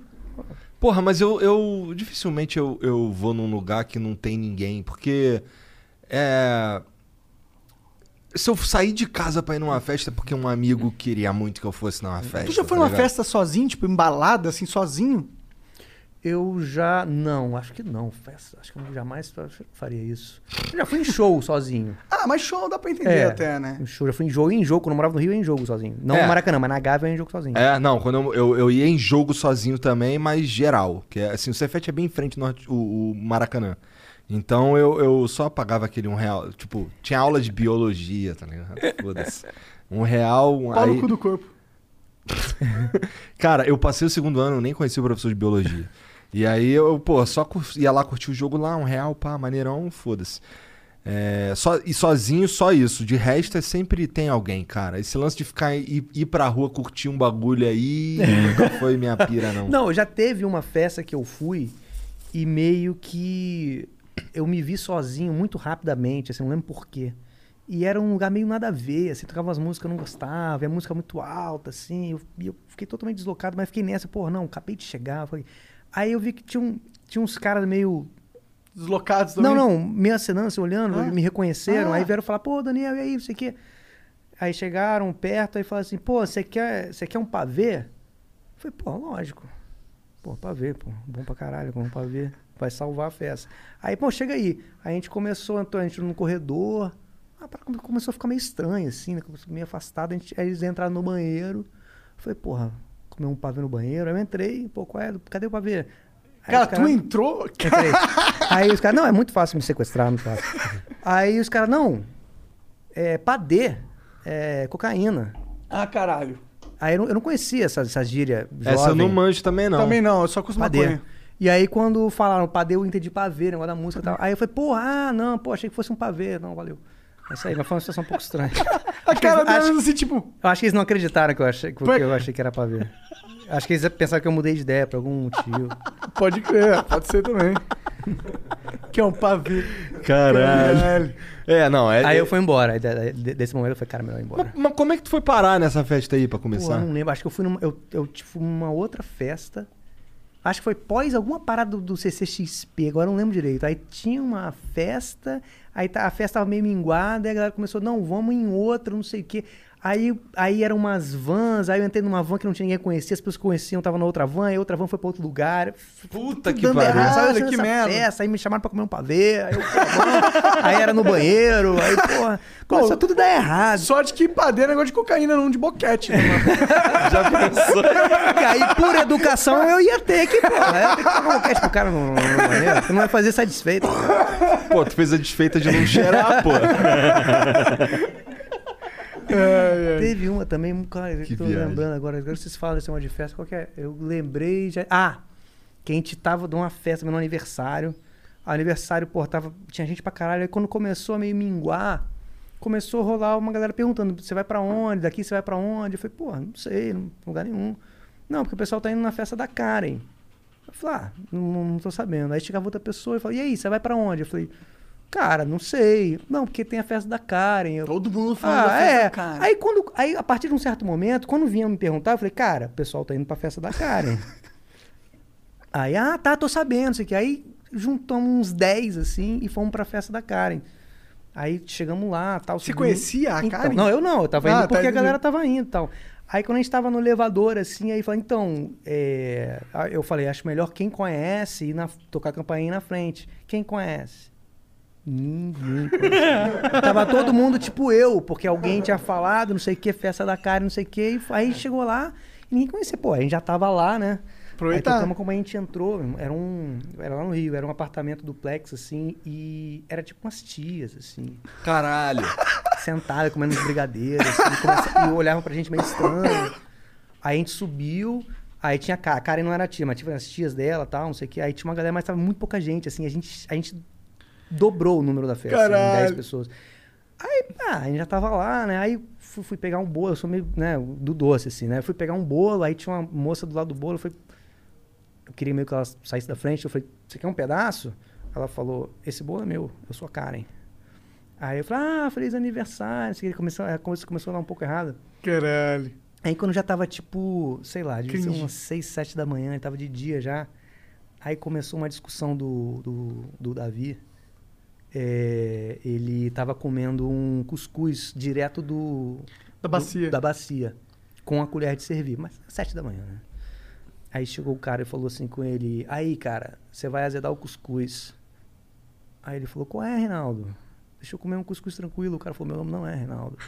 Ele falou, não, eu sei, mas é porque eu não sei qual é o seu nome. Aí eu, deixa eu comer aqui. Aí começou, aí o cara pegou a colher de cuscuz e puxou. Nisso que ele puxou, bateu na cara do, do Davi e ele falou, ah, foi agredido, isso aqui começou. E o o Davi, tipo assim, vocês não conhecem, ele, tipo, ele não tem estrutura nem física nem emocional pra ser agredido. Então ele lidou mal com a agressão. E aí, aí, aí rolou, ficou muito ruim, porque desligaram a música, assim, ele, ai, ai, e o cara, desculpa, o cara ficou muito, muito mal por O cara até bonzinho, tá? é? Desculpa, ele era o namorado da cara. Desculpa, Caralho. desculpa, desculpa. E a gente meio, galera, vambora, vambora. A gente foi embora e ele pedindo desculpa pra gente. Davi agredido, a gente no elevador saindo na frente das velhas, assim, olhando horrorizado. cara, assim. O cuscuz azedo, né? Porque, Porque ele comeu e agora tinha um pouco de sangue é, também. Caralho, mané. Que...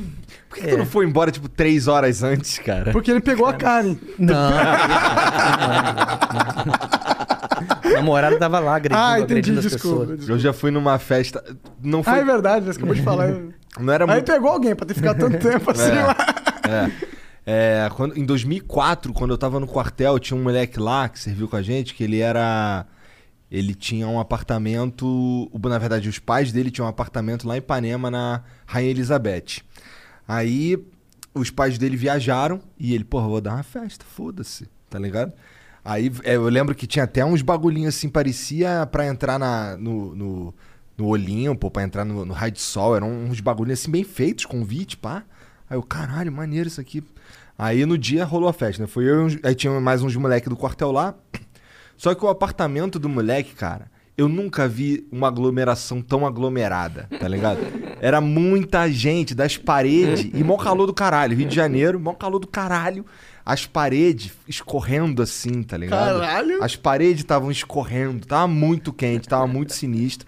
E já tinha dado polícia três vezes quando eu cheguei, tá ligado? Até que teve um momento que a polícia chegou lá e mandou todo mundo embora mesmo.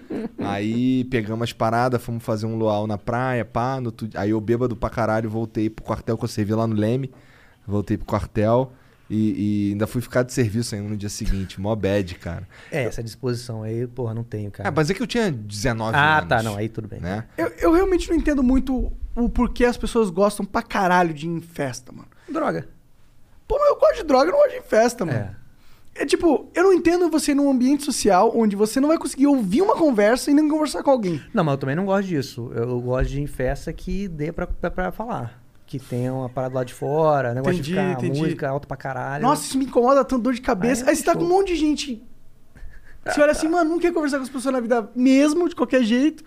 E tô aqui tendo que dançar, na esperança de pegar alguém, Pô, sei lá. Fingir, fingir que, fingir que tá dançando é muito triste. né? Muito triste. É muito triste. E eu sou. É exatamente assim. Porra.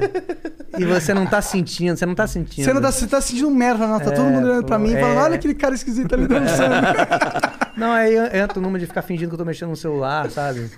E eu nem tenho internet no celular, eu fico tipo, abro a calculadora fazendo a conta. Para, para as pessoas acharem que realmente eu não tô, Não, não, tipo, derretendo de tédio. É, é, pra mim é um tédio absurdo. Tanto que eu, já, eu acho que dá pra contar nos dedos as festas que eu fui assim. Então, mas quando é boa, é, é boa, mas é, é que é, é muito de vez em quando, né? Você Tu já teve uma você festona assim, Não, essa que o? Davi azedou o cuscuz eu considerei boa. Entendi. Então ele pegou alguém realmente. Não. não, não é, não é nem isso. Eu considerei boa, porque foi uma história legal, mas é, são tipo 99, assim, realmente muito ruins, eu acho, pra ir uma boa. né? E você sempre tá perseguindo esse dia que você acha que vai ser do caralho, né? Sim. É, eu não. Eu não. Eu, eu prefiro ficar em casa, geralmente, tá ligado? É minha mulher que curte sair com a mãe, sair com, com, com uma amiga dela lá que ela gosta também, o caralho.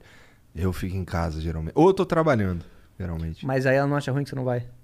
Você, Acho. você é pressionado aí? Ela, ach... ela no começo achava mais. No começo. Quando eu morava em Curitiba, ela, ela percebia que eu não fazia porra nenhuma além de trabalhar. Aí eu tinha um amigo lá, eu tenho um amigo lá que ele, ele tem um bar lá, tá ligado? Um bar de rock muito foda. E aí vira e mexe, ela enchia o meu saco pra eu ir, tá ligado? Aí eu, pô, qual é, Sergião? Pô, vou chegar aí hoje. Aí eu ia lá e era maneiro. Era Uhum. maneiro, porque era um, Não, tocava é- um som que eu é, curtia. Dá pá. preguiça de ir, mas às vezes quando vai, às vezes é até bom, É, né? é, é, é. Mas, porra, se eu pudesse escolher, eu não tinha ido, não. Tá ligado? Depois que eu tava lá era maneiro, mas se eu pudesse escolher, eu só tinha ficado em casa mesmo, foda-se. Mas, porra, é, é, é, é mais um lance de, porra, nessa época aí eu realmente tava só trabalhando. E, pô, precisava fazer alguma parada diferente, tá ligado? Então, é- ela meio que sentia essa porra e, e me botava nessas rabudas aí. É, mas eu tenho dificuldade também pra fazer essas paradas diferentes, porque eu vou sempre nos mesmos lugares, faço a mesma coisa. Pô, os lugares que tem pra comer lá perto da minha casa é muito triste, cara, porque eles já sabem o que eu vou pedir. Eu me sinto um pouco, eu me sinto um pouco mal. eu chego lá e eles falam, falam, ah, é verdade.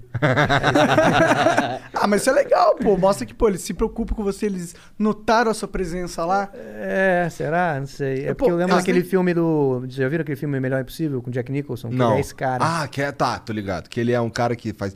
Tô cheio de neurose, que É, ele faz sempre a é. mesma coisa. Senta no mesmo lugar, Então, pede a mesma é, comida. Esse é o cara fácil de sequestrar, porque você sabe sempre onde ele vai estar, né? É, é. Porra. é- Esse episódio tá sendo dicas de que sequestrem o Furlan, porque... é o cara mais apto do mundo. Porra, tu não joga um videogame, tu não. Não. Tu, tu não assiste DVD, tu não tem Netflix, Não, nem eu nada. jogava videogame um pouco, uma época, mas eu parei. Eu jogava. O último que eu, que eu joguei era o GTA. Tipo, Cinco? lá pra 2000 e sei lá. 2010? Não sei. No, 2007, no PlayStation seis. 2? Sei Nem lá, o que cinco, nem, nem, então. eu nem tinha, não era meu, eu jogava na casa de alguém. E eu realmente ficava jogando durante, durante muito tempo, mas eu nunca gostava de pegar a missão. Eu ficava andando na Fazendo rua merda. agredindo, dando soco em velha, ia no hospital, tacava fogo em todo mundo, lança-chamas, Cruel. pegava o carro, é, achava maneiro, mas aí realmente enjoei. Entendi. Porra, tá, mas aí tu não faz nada disso, não assiste nem a porra do DVD, nada. O que que tu faz então quando tu, quando tu tá de bobeirão em casa, tu faz o quê? Dorme? Durmo, cara, eu durmo muito, cara, eu tenho um- uma capacidade de dormir muito, muito, muito legal. Quantas Eu horas, trabalho muito, mas eu durmo muito também. quantas horas de média por dia? Putz, cara, pra eu ficar, pra eu me sentir bem assim, umas 11. Caralho! Ou então tu dorme bastante. pra caralho. Um pra caralho. Mas nem sempre é possível. Então eu acabo dormindo 9, 8. Se for menos que 8, fudeu. Eu não, Não, pra mim nada. também. Menos que oito, Eu não consigo, eu simplesmente não consigo fazer nada. Eu fico meio fudido também. 9, assim, quando tá gravando mesmo, quando tá esquema de gravação, de acordar todo dia cedão, aí vou de 9, que obviamente se eu for dormir 11 horas não é possível. Mas aí como é que. Mas teve vezes que eu achei que, eu, cara, acho que eu- hoje eu não vou acordar nunca mais. Vou emendar. Não, outra não. Entendi. É. Tem muita dificuldade pra, pra levantar.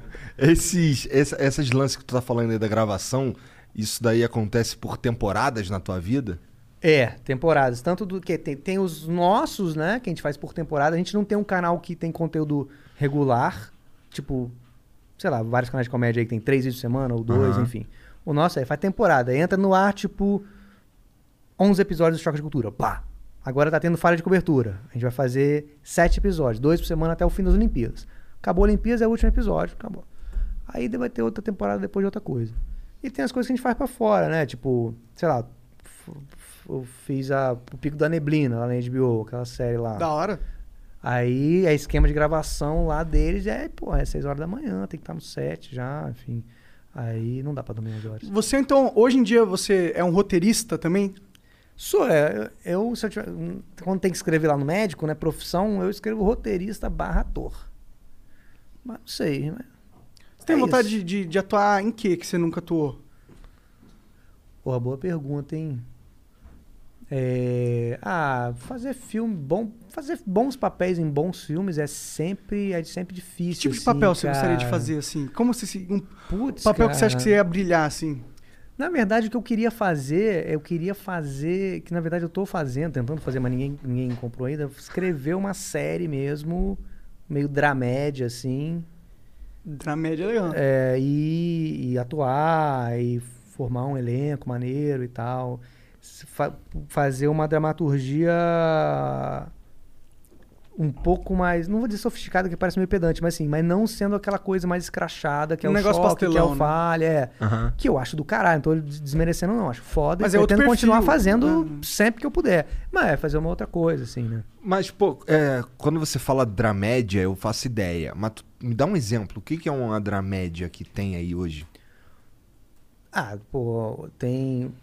Ah, por exemplo, o Woody Allen tem vários filmes de Woody Allen que é dramédias. Comédias, filmes engraçados são, dra- são, são dramas, os personagens levam os problemas deles a sério, Mas é engraçado. mas é engraçado. Mas é zoado o bagulho. É. Entendi. Não é um Entendi. filme do Adam Sandler. Não é um filme, do Adam Sandler, não é, não é um filme que ele tem um controle remoto onde ele. Pô, esse filme é Ah, bom, cara. Esse filme eu é vou, bom. Eu vou dar uma chance É, pra esse filme é bom porque é uma metáfora sobre como a gente às vezes desperdiça a nossa vida. né? Não, é sempre tem uma lição no final, É, né? é o Adam, Adam o Adam, o Adam, Sandler, o né, Adam, porra? o Adam não brinca. Tá de O Adam não sacanagem. brinca. Eu, uma, uma coisa que eu gosto do Adam Sandler é que sempre quando eu vejo ele sai esses, com- como te mandam, vira e mexe, é ele tipo largadão, É. umas roupas nada a ver, Não, ele de parece boa, ser um cara parece maneiro. um cara eu não tenho nada contra ele, não. Mas o, eu vi um filme bom dele, pra falar, pra agora falar, dar o braço torcer. Eu vi o Uncut Gems, Joias Brutas, uma coisa assim. Que ele tem os dentes todo fodido e ele é um cara que é vendedor de, de joia, de pedras preciosas. Com os dentes tudo fudido. É bem maneiro esse filme. milionário, mas. É que nem aqueles, esses sheiks da, da Arábia Saudita, esses caras assim, do. desses países que descobriram petróleo pra caralho. Porque eu já, a gente já conversou com alguns convidados que eles falam, pô, eles enriqueceram muito rápido. Tipo, era um país que não tinha muita riqueza, descobriram uma porrada de poços de petróleo, a economia do mundo pediu Mas por os isso. Estados Unidos descobriu o Adam Sandler. Tá aí, né? Você tá trazendo muito mais do que dinheiro, É. mais felicidade pro povo. Que, porra, o filme do Adam Sandler deve fazer mais dinheiro que petróleo. Pior que faz muito dinheiro esses Pois é, né, cara? Como é faz que muito pode? Dinheiro. O cara fez esse filme da Netflix agora aí, é pra porra mais assistida.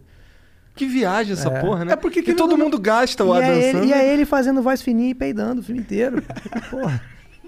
Não, tudo bem, tô dizendo que. Não tô dizendo que não é pra ver, que- mas dá tanto dinheiro assim, eu, eu, que eu realmente não entendo.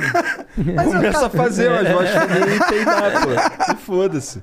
É o que dá dinheiro nessa Mas é porra. incri- incrível que, como na vida, o que mais ganha dinheiro é normalmente a coisa que atinge uma maior quantidade de público. Claro, não, óbvio. Mas aí o grande. Porra.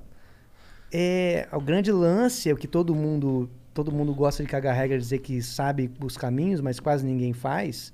É tipo fazer uma parada que é popular e que é boa pra caralho. Isso é Dá um difícil. exemplo de algo que é popular Putz, e é cara, boa pra... Seinfeld, Seinfeld. Seinfeld. Mas brasileiro, você diz? Brasileiro. Difícil, hein? Aí fudeu. O que, que é popular e é bom pra caralho? Cara, BBB não é, né? Não, bebê não é. Não é bom pra eu- caralho. eu- eu Definitivamente é popular. Você assistiu, É, né? Eu assistia. né, Esse último eu assisti menos. O outro, 20, eu assisti, assisti até mais. Mas. Que é popular mas eu assisti no esse. Brasil e é bom. Vocês iriam pro, pro, pro BBB? Pra caralho, iria pra causar pra você sair na primeira semana. Pô, mas aí você vai passar uma perrengue à toa.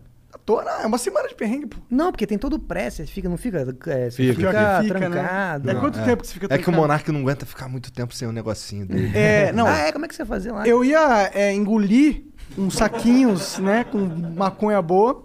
cagar lá, Entendi. pegar, bolar um baseado com as folhas de bananeira que tem lá, sei lá, fumar, um fumar na um- frente do um Thiago. Leifert, assim, com ele che- recheado de um pouquinho de merda. Não, e isso aí, assim, tem que fazer isso de um jeito que. Longe de. De um jeito que nenhuma câmera pega, tem que bolar. Ou Sim. então tu bola no ao vivo, pô. A bola de, É. debaixo do cobertor ali. É, você provavelmente seria preso, mas seria também um espetáculo Ah, interessante. Não, isso aí não dá pra Nunca prender, foi não. preso, pô. Mas o. Eu. Mas o. É, eu Você acho já que foi eu não preso poderia... no exército, rapaz. Não fui. Não Você não falou preso. que foi preso uma vez? Não. Lá- não? Nunca fiquei preso. Tá É, Eu bom. também nunca fui preso. Bom, pelo menos são dois aqui na mesa. O... Mas eu, eu durmo muito, cara. Eu não, eu não ia. Eu acho que aconteceu o seguinte. e- Eu ia dormir tanto que o público não ia perceber que eu tava lá, nem os participantes. Mas eles são quem Ia ganha. chegar uma hora que eu ia falar, ih, caralho, Esses só tem, Ganhei. ganham. E, cara, ganhei o Big Brother, tava só dormindo ali, só 12 tem horas eu, por dia. Só tem eu, um marombado e. E uma sei lá, mina é, gostosa. É isso. E aí. Aí ia perder, mas. Mas, pô, Você tem- iria pro Big Não. Brother? Não, não. Por que não? Ah, cara, porra, não, não- muito, é muito, é, sei lá, é muito, é muito tudo, tudo é muito. Tudo é muito, né? Você É. recebe tudo ali. Porra, e, e tem que ficar agradecendo o PicPay. Obrigado, PicPay. Porra, que, que PicPay do seu cu, mano. Porra. PicPay, obrigado, PicPay. Te dá um, um pão pra você comer e você agradece. Obrigado. Tudo eles agradecem muito efusivamente. Pode Ai, crer. mandaram um choquito. tem que agradecer. Aí tem uma prova. Aí, ai, Sem tem a ganhar prova. nada, né? Que é o pior de tudo. É. Aí vai nessa prova aqui, entra nesse, nesse pneu aqui e rola. Aí entra no carro e liga o carro, se o carro ligar. Pô, não. Não, eu não. Você fazer da vida, porra. Ah, mas tem um. Tem, o de- E se eles te oferecessem uma grana maneira? Tipo, pra entrar. Um milhão só pra entrar. Um milhão só pra entrar? Aí sim, aí você sai na primeira semana. Não, um milhão só pra entrar, com certeza. Não, aí, pô. É porque assim, eu não consigo entender também esses cara. Tem uns cara. Quer dizer, até dá pra entender porque o Big Brother te dá uma exposição fodida. Mas, pô, tem nesses dois últimos aí uns caras que, porra, definitivamente não tava precisando entrar lá por causa de dinheiro. Você acha que o tá? Pyong Não. se deu bem por ter entrado lá? Ele fechou muito mais publicidade, cara. Ele tá num outro agora, tal da ilha, né? Até, até fiquei sabendo que aprontou lá uns bagulho. É, fiquei sabendo também. É. Cara dele. O Pyong, cara, eu não consigo entender. Sabe o Pyong? Cara, o Pyong. Eu não consigo entender esse cara, velho. Não, eu nem sei se é verdade porque eu não vi. Uma Eu também das- não vi, eu não vi nada. Não vi nenhuma foto dele traindo ela. É. Não, parece que tava na chamada da parada. Ele, ele, ele, ele nem tava, ele nem tava, parece que tava simplesmente dormindo, mas dormindo numa cama com outra mulher. E aí a mulher dele não gostou. Ah, eu também não ia gostar tanto. É. né? Não, acho que ele confiou ali, talvez o erro dele tenha sido confiar na, na TV Record, que a TV Record defende o casamento, eles não iam destruir o casamento dele. Ah, tá. é. Mas parece que ele que tá tentando, na verdade, destruir. mas Não, então, mas eu acho que. Não, primeiro, primeiro eu queria falar só um parênteses em relação ao Pyong, que uma das cenas mais engraçadas que eu vi na minha vida foi aquela, aquela menina do Big Brother 20 deitada na cama e gritando: Pyong! Vocês viram isso? Não. De madrugada, deitada, e tem aquela câmera né, de, noturna, né? Ela deitada na cama, Pyong! Depois que ele foi eliminado, ela foi gritando o nome dele. Que viagem do Ah, é? Será que ele hipnotizou ela? Eu Quando eu for achei. eliminado, começa a ter um surto. Eu achei isso muito engraçado. Mais engraçado que qualquer coisa que o Adam Sandler tenha feito na vida dele. Não, do Pyong Lee eu achei mais maneiro quando ele. Não foi o Pyong que empurrou uma pessoa correndo pra. Não, ele foi empurrado, na verdade. É? Não, acho que ele. É, não, quem, quem empurrou foi o cara, o atleta, o cara que era o ginasta lá. É. Esqueci que tinha um nome. Pet, Pet, Petro. Petrix. Petri, é Petrix, alguma coisa assim, é, Petrix. Petrix, É, o cara tem um nome de carro, né? É, pô, e o cara é um atleta, né? Tá certo, né? Na linha da- do raciocínio, ele que empurra alguém. Né? E o Pyong que se fode, aí. é- Mas, o- mas acho que a pira dessa galera é... é tipo assim, eu vou ganhar uma puta exposição, eu acho, né?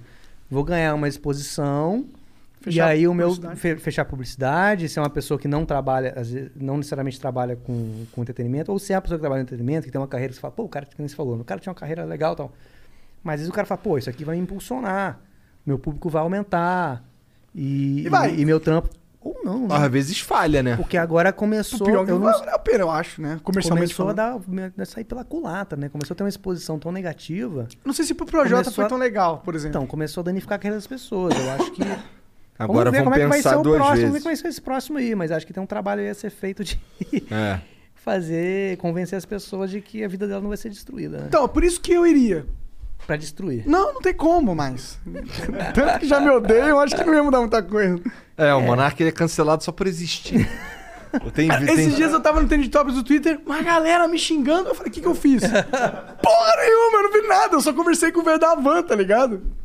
Ah, a galera re- revoltada, né? Não posso conversar com o Verdavan, caralho. Ele Ele, veio é... aqui já. Veio, veio. Eu vi que você, na divulgação era o, mesmo, era o mesmo, tava na mesma semana que eu mesmo, sei lá. É. Aí tava, eu também vi uma galera, ah, vai dar van, não sei o que, caralho. Tem uma hora eu falei, caralho, o povo dos caras é nervoso.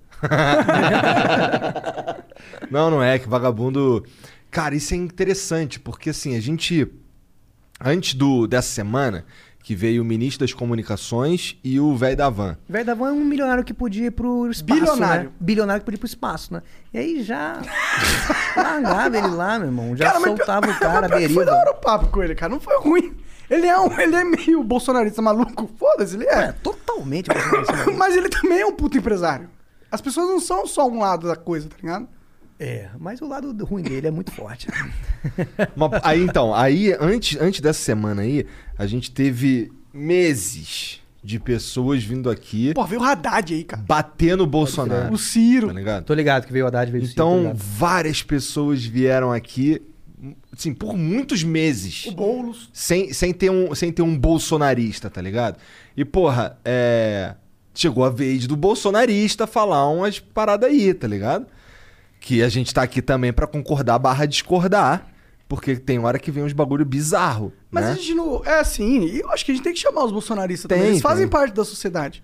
Ah, cara, não sei, porque entrou numa. Começou a ficar muito estranho, cara. Que que não, é, quer não é dizer? simplesmente duas vertentes políticas mais, sacou?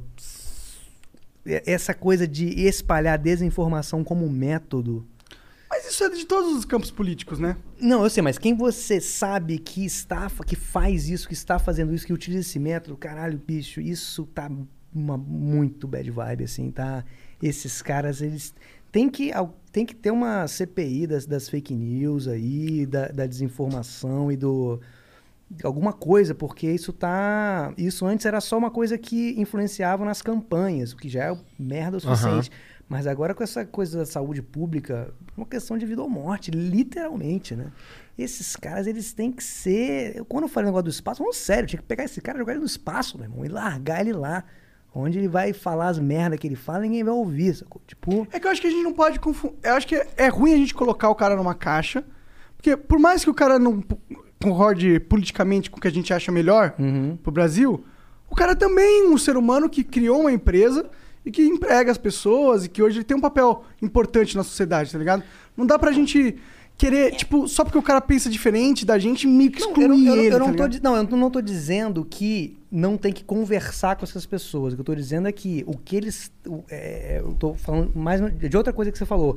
Ah, que é uma outra vertente, tá, deixou de ser só isso, sabe? É isso que eu discordo. Deixou de ser só isso, de ser uma outra vertente política, ah, uma de esquerda, outra de direita. Esse cara não é de, de nada, meu irmão. Esse cara é da doideira, da maluquice, da desinformação, fake news. É, pô, isso é crime, cara. É muito doido. É muito, e, e as pessoas morrem por causa disso, né? Nessa situação sanitária maluca que a gente tá. O Fábio Faria, que é o ministro das Comunicações, ele falou que a gente perguntou pra ele se não tinha como morrer menos pessoas na, na pandemia. Ele disse que não. Ele falou que não? É. Disse que Mas ele falou não olhando pra cara de ninguém, meio É, eu acho assim, difícil acanhado. acho difícil de Acho acreditar. que nem ele acredita nisso. É, é difícil de acreditar, porque, cara, você teve uma pandemia que aconteceu o que aconteceu no Brasil e já estava acontecendo antes de chegar aqui. E isso foi totalmente negligenciado antes de chegar aqui, o que já foi muito grave, porque a gente teve, poderia ter tido a vantagem de ver os outros. de ver os outros se fudendo antes. Falar, cara, isso aqui vai chegar aqui e se a gente não se coçar, vai ficar desse jeito ou pior. Mas não, ah, porque Itália só tem velho. Pô, tem que ser muito burro, meu. Tem que ser muito burro. Esse é o presidente do, do- do Brasil. Não, é lá só tem velho, é igual Copacabana. Ah, vai tomar no cu. Não, que o Bolsonaro é muito de burro, Deus. não tem como discutir. O cara, Mas é um, aí cara é... é- um completo incapaz de estar Porra, na um posição que ele tá. Tô- no mínimo, ele é um completo inapto, né? No mínimo. Só que tá parecendo que é coisa pior ainda do que isso, né? Mas É que eu não vamos- subestimo a burrice humana, não, mano. Também não, mas acho que ele é uma combinação muito harmônica de burrice com incompetência e má intenção mesmo. Eu É difícil você saber o que é o quê, porque ele, ele é. É uma ele intenção mais ele é egoísta do que má, E ele é tão canalha Uhum. que falou, porra, isso foi canalice ou foi burrice? Às vezes você Ou foi uma combinação explosiva dos dois? Aí você fica, às vezes é difícil. Acho que é o, seg- é o terceiro caso ali. né? É, combinação explosiva, né? E mesmo quando a parada chegou aqui e morrendo gente a rodo, em vez do cara tomar uma atitude, ele ficava desdizendo as mortes. Cara, é é muito. é tipo, não fez nada pra parada, pra, pra, pra ajudar. Nada, nada. Não uma campanha de use máscara, nada. Cara, não conseguiu fazer nada e ainda atrapalhou o quanto pôde. É tipo assim, é inacreditável que a gente vive num momento tão surreal do mundo e do país que a gente, mesmo que a gente veja isso, cara, daqui a alguns anos as pessoas vão olhar pra trás e vão olhar, cara, o que é todo mundo? As pessoas bateram com a marreta na própria cabeça? Como é que ninguém via o que, que tava rolando? Tipo, que tinha uma pandemia rolando e tinha um presidente maluco dizendo que não tava rolando nada ou que não tava rolando bem assim? Porra, é muito, é muito doido, bicho. Isso aí. Isso é doido. O que esse cara fez, o estrago, que esse, o tanto de gente que morreu por causa desse filho da puta, nunca mais a gente vai ver. Eu acho que tem, no caso do Bolsonaro, tem dois problemas principais. Um é, ele não foi atrás da vacina, no sentido de ele não pôs o aparato governamental pra acelerar essa porra. E o segundo é a imagem que ele, que ele põe todos os dias de tirar a máscara da criança, falar que a porra do negócio é uma gripezinha. Essas duas coisas, elas são muito nocivas. Uma porque a vacina era o que ia destravar a economia de verdade. E segundo, porque as pessoas que veem o presidente, elas, elas seguem o presidente. Elas acabam Sim, muita Ele o é o líder. E, tipo, não custava nada todo mundo usar a porra da máscara. Não custava Não é nada, usar a né? máscara pra sempre. É usar nada. a máscara durante a pandemia. Não é uma. Fe... Parece que o Bolsonaro acha que esse negócio de ficar usando máscara é uma ferramenta de poder pra obrigar as pessoas a tirarem a liberdade delas de mostrarem a cara na rua. Não! É uma porra de uma pandemia. Quando acabar, todo mundo vai tirar a máscara, mano. Ele, ele, ele é tão burro que eu não sei nem se ele consegue achar isso. Quando ele fala, eu tenho a impressão que ele começa a frase, ele termina a frase mais burro do que quando ele começou a frase. Ele emburreceu durante a fala dele. E eu acho que deve ser alguma, algum, deve ser algum defeito mesmo, mental mesmo, uma parada impressionante. Eu acho que eu nunca vi uma pessoa tão burra na minha vida. E, e esse cara ter ganhado uma eleição, 50 milhões de pessoas terem votado nele, é muito assustador. Porque Ah, é? ele é obviamente incapaz. É- Sim. você dá- e se ele te dá bom dia, você fala, esse cara não é capaz. Mas eu acho que é errado a gente colocar a culpa na população brasileira só, dele ter se elegido, entendeu? Porque isso é muito culpa do sistema político que a gente vive. Olha as opções que o sistema nos dá. É Não, só mas, opção cara, de mas- bosta, mas, mas por que, que tem que ser a pior de todas? Porque já tava Isso um é saco muito cheio do cara. outro, É né? porque já testaram outro 30 eu, anos, Eu, né? entendo, não, eu 12, ent- eu 15, sei entendo que tem. Você pode falar, não, teve o cansaço, o desgaste, e isso motivou pessoas a votarem numa pessoa que em condições normais não teria chance. Eu entendo um pouco isso, mas.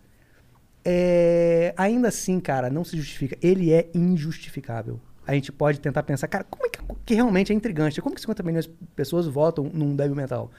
O que, que, que acontece para a função, para a função mais importante do país? O que, que acontece? Pra mim isso é um, um sintoma de tá o então, é, é difícil explicar, cara, mas não just- você pode até tentar buscar uma explicação, mas não justifica. Ele é indefensável, é injustificável. Não tem, não tem como. E ele já era assim na campanha. Não é que, tipo, que ser enganado em, em campanha é clássico, né? Tipo, acontece, a campanha é feita pra isso, pra te enganar. Então você vota e tipo, cara, puta, que bosta, não, não sabia. Mas ali, ele já. Isso é uma coisa que a gente pode aliviar pra ele, é que ele, ele não fingiu que ele era outra pessoa. É. Mas em 2019, antes de pandemia, antes da porra toda lá, o que, que tu tava achando? Cara, então, eu tava achando bem, bem ruim, torcendo pra ser o menos trágico Mas por que, que você possível. tava achando bem ruim? Agora eu vou ter que tentar me, me- me localizar nessa época aí. É, ele tava numa pira mais de. Ah, tinha O que eu achava ruim é. é. que ele tirou o porra do Moro. Não, isso foi depois, né, da pandemia? Hum, Mas é um desastre, o governo dele é um desastre em, todos, em todas, as, todas as frentes, né? Cultural, ambiental, econômica, Não, tem, tem frentes, sanitária, tem se frentes fala, né? que são positivas. Se você for pegar pro empresariado, a gente conversou com alguns empresários que falaram que teve algumas medidas que foram importantes pra eles. Mas a economia tá na merda. A parte tipo, do Paulo Guedes é um, é um, é um desastre. A parada, Realmente tipo, tá na uma merda. bosta. E, tipo, não tem nada que salva. Eu, eu tenho, Mas é que eu tá na tenho- merda por causa de uma pandemia Que, eu ou- conheço que pessoas que votaram nele e, e continuam dizendo que votariam nele de novo. E o que eu sempre tento perguntar é: o- então você aprova o governo? O governo tá- você está aprovando. Ah, o que, o que que você achou? O que, que você acha que tá bom? Qual é o setor do, do- da, do- do- da economia? Ou- Não, qual é o setor, qualquer coisa do, do- do governo do Bolsonaro que você aprove. Nunca consegui uma resposta. É meio difícil, né? É, ele é tem. contra a corrupção. Tá Porque não tem. E não é, né? não é. Fala que é, né? Só. Ele não é. O cara imagina- apa- aparelhou a Polícia Federal pra, pra, pra, pra beneficiar os filhos dele na, na frente de todo mundo. Eu vou ser processado? Faço Acho que não. Acho que não, cara. Só não pode falar do STF. Ah, tá. Mas as pessoas falam, falam mal de, de- de- falam essas coisas aqui? Cara, Fala. Tempo Fica inteiro. tudo bem. Ah, então tá bom. Tempo inteiro. Falar mal do Bolsonaro, não, acho que não dá problema pra ninguém, na verdade, né? Felipe Neto. Também, não, pra mim, nunca deu problema. Não, não falar mal do Felipe Neto. O Felipe Neto falar mal do Bolsonaro deu problema pro Felipe Neto, não? Ah, é? Ah, segundo não foi- Felipe Neto, Ah, né? segundo Então. Felipe Não deu Neto. merda pra ele lá? Ah, Não ah, perdi um contrato de não sei quantos milhões. Será que foi Não, por não, isso ele que- perdeu contato, não. De, de gente na casa dele, não foi? Não foi? Ah, já, já foi, já É, aconteceu. é, é. Tanto que Ah, a gente tá, conversou tipo com alguém merda, tá. que tava na- no mesmo condomínio do Felipe Neto. Eu acho que foi o padre. Foi- não, foi o Kleber Lucas. Kleber Lucas, o pastor. E ele falou que tava na casa dele, e aí um cara xingando a frente da casa dele, falando: Felipe Neto, vem aqui agora que nós vai resolver aqui na mão! Vem aí se você é homem mesmo! Ele, ele saiu na, na, na janela e falou: Cara, aqui não é o Felipe Neto, mano. Ali é outro lugar. Muito burro. Ué, né? Porra. E, pô, foda que a gente tá se encaminhando pra um segundo turno aí que vai ser foda, hein, cara. Cara, Vai ser você, foda. o que, que você acha da terceira via? Qual que é a terceira via? Não sei. Depende. Pode ser o Ciro, pode ser o Danilo Gentili, pode ser o. Não, Danilo Gentili não... não, não Pode votaria ser, é uns que estão se propondo aí. Eu acho que. Entre o Ciro e o Danilo Gentili. Eu votei no Ciro. Eu voto no Ciro Votou desde Ciro? que... Todas, todas as vezes que, eu, que ele se candidatou, Do, da, passado. desde que eu tirei título. Acho Por que, que você eu deveria ter gosta do Ciro, cara? Conta pra mim. ter falado isso? Ué, Cara, por que não não? tem problema. É. Não, é porque eu não gosto de falar bem de política. Eu gosto de falar Eu acho que tem que se posicionar pra falar mal. Bom, você votou nele, eu- não quer dizer que você falou É, bem dele. Exatamente. É, tá, tá certo. É que das opções dadas, né? Foi a que você achou melhor. Ciro. Sim. Sim. Agora... Mas por que, que você gosta dele? Você sabe? Ele não gosta dele. Você não gosta dele? Cara, Não, olha, acabou eu- de falar que ele não gosta de falar bem de político. É, Ah, eu, vou, não vou, eu não vou elogiar, eu não vou o elogiar Ciro. o Ciro. Tá, para com o Ciro. A não ser que ele queira, aí tudo bem, mas, assim, mas fora isso, não.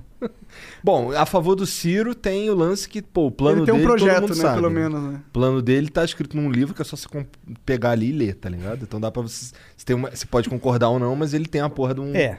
de um livro escrito dizendo o que, que ele pretende fazer, tá ligado? Exatamente. O que tem. que, agora, o que, que os outros caras pretendem fazer é meio obscuro, né? Porque no Brasil os caras não votam num, num plano, eles votam num cara. No carisma, Tá né? O ligado? cara É. tem que ter, o cara tem que ter um- uma força ali carismática É. e tal. Ou, ou num sentimento também, né? Porque eu, eh, eu acho que o que elegeu o Bolsonaro foi o anti-PT, tá ligado? Eu acho que as pessoas sentiam uma certa verdade no, no- no que o Bolsonaro falava e não se importavam muito com que verdade era essa. Só sentiu que, pô, o cara tava falando umas paradas. Pelo menos aí. alguém tá falando. Alguém não tá mascarando quem é. É, ele não, so, não soava aquele político preparado. Mas, por outro lado, poderia ter sido Obviamente. político preparado, mas é porque era um, é um maníaco, né? pessoa completamente desprovida de qualquer tipo de raciocínio, né? Um louco, né?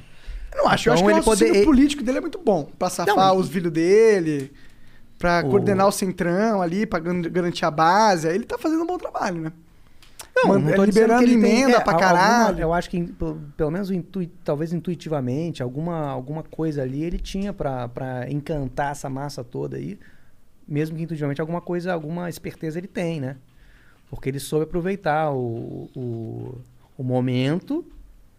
Eu acho que era um cara que e a- sabia e- ganhar a e o eleição, mas não jeito- e o governar. jeito dele. É, e foi. E, e tá sendo ruim pra ele, né? Tá sendo Cara, ruim pra todo mundo, eu todos vejo- nós, muito mais, mas pra ele também, porque, porra, ele tava tranquilo, cara. Eu, Fazendo eu não sei dele. porque que alguém quer ser presidente, pra ser sincero. É. É, parece ser tipo, mano, por quê? você não vai ganhar mais dinheiro que se você fosse na iniciativa privada. Pô, você conseguiu ser presidente, você consegue ganhar dinheiro na presidente? O Bolsonaro ia fazer o quê na iniciativa privada? Nunca sei, trabalhou às vezes- nenhuma, às vezes se ele, o nem Bolso- os filhos dele, pô. Pode ser. Fazer o quê? Ele vai fazer o quê? Bom, Bolsonaro fazer o quê? O Flávio tá ricão, mano. Ele comprou umas Copenhague É. aí. É Cacau Show ou é Copenhagen? Eu também Eu não acho que é sei. Copenhague, Copenhague, é Copenhague. Caralho, que pira. Bora ler umas mensagens? Bora. Bora ver o que, que os caras têm pra cara, nós aqui. tão xingando. Ah, será? Ô, Jean, por acaso tem algum vídeo? Tem um vídeo, sim. Já tá. Tem um vídeo Já aqui, eu vou tá. botar na tela já. Cara de bravo, nossa. Tá, tá sério. Tá puto? Puto, Caralho. Tá puto pra caralho. Salve, salve família. Galera, bota o Gianzão pra trampar aí. E a a hora que a galera da bala mandar uma propaganda pra vocês, manda deixar aqui embaixo o site ou o Instagram. Que aí vocês não precisam ficar soletrando nada, tá ligado? Deixa aqui uns 10 segundinhos, ó. Suave. Abraço, tamo Ele, junto. ele veio pra dar um ensinamento. Deu um esporrão na gente. Ô, ô, Kleber, pô, mas aí você esquece que tem uns caras que só ouve, né? Porrão, tu, Kleber. É, porra. É, Kleber, é, é acessibilidade. Sabe? É. narrado, é soletrado pra quem tá só ouvindo nos agregadores, se não ficou claro ainda. Mas, ele, Mas, ô, obrigado pela crítica, mano. Por favor, mandem novas sugestões aí. Principalmente pagando. Pô, ele, é. Mas ele tá com a expressão de que ele, pô, mandou uma sabedoria forte aí, acabou que não foi aceito o toque dele. que assim, o toque dele, o toque dele é legal, não, não tem por que a gente não botar, só que dá um trabalho, filha da puta. É que a E- gente põe no- na descrição o link É. de quem faz um patrocínio Full. full, né? É. Entendi. É. O Felipe Siqueira diz aqui, salve, salve família. Cara, acho que uma pessoa que podia somar muito ao time do Choque de Cultura é o Paulo. Caralho, aí fodeu. Tiventada. É, é assim que fala. Deve ser, eu tô supondo. Tu tô já falaram isso pra você bastante? Não, é porque a gente já fez muita coisa com o Paulo, né? E realmente eu entendo, eu entendo, a, entendo o raciocínio dele. Faria sentido. Não, o Paulo, Paulo faria super bem. A gente Vocês fez- pensam nisso, de colocar novos? Cara, quando a gente começou o programa, a intenção era meio que ir rodando ali. Hum. Só que aí deu tão, tão, tão certo, tão de cara, assim, pô, daquele aqui, daquele jeito, é. É. tipo, aí ficou meio que não tinha como. Melhor não mexer, né? Mudar, no time que tá é, ganhando. é. Não, e a galera fica revoltada. Qualquer mudançazinha, a pessoa fica revoltada. Tá. É, já pensaram nisso? Abração pra vocês. Cadê os adesivos de seis meses? Sou ansioso, pô. Então recebeu de três, né? É nóis, cara. Obrigado aí pela, pela moral. É.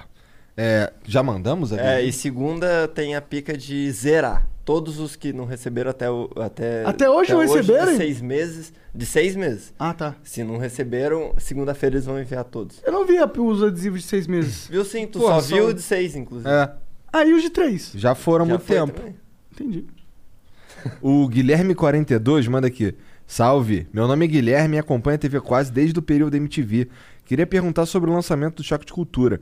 Muitos esqueceram, mas lembro que a audiência do Omelete não entendia muito bem o humor de vocês nos primeiros episódios. Como vocês reagiram a isso na época? É, foi, é, foi, foi isso aí mesmo que ele falou. A galera ficava, que porra é essa? Quem são esses caras? Não sei o quê. Porque não era um, né, não é um lugar pra fazer humor ali, né? Um, um- meio fora do tom ali pro Omelete, né? Então ficou um estranhamento no começo, uma galera bem revoltada. Pô, era muito que porra é essa? Eu queria fazer um outdoor só dos prints do que porra é essa. E falando que ah, esses caras estão atuando, eles são atores. Caralho. Aí o cara tem que ser muito O cara burro, descobriu né, a mano? ficção, né? Caralho.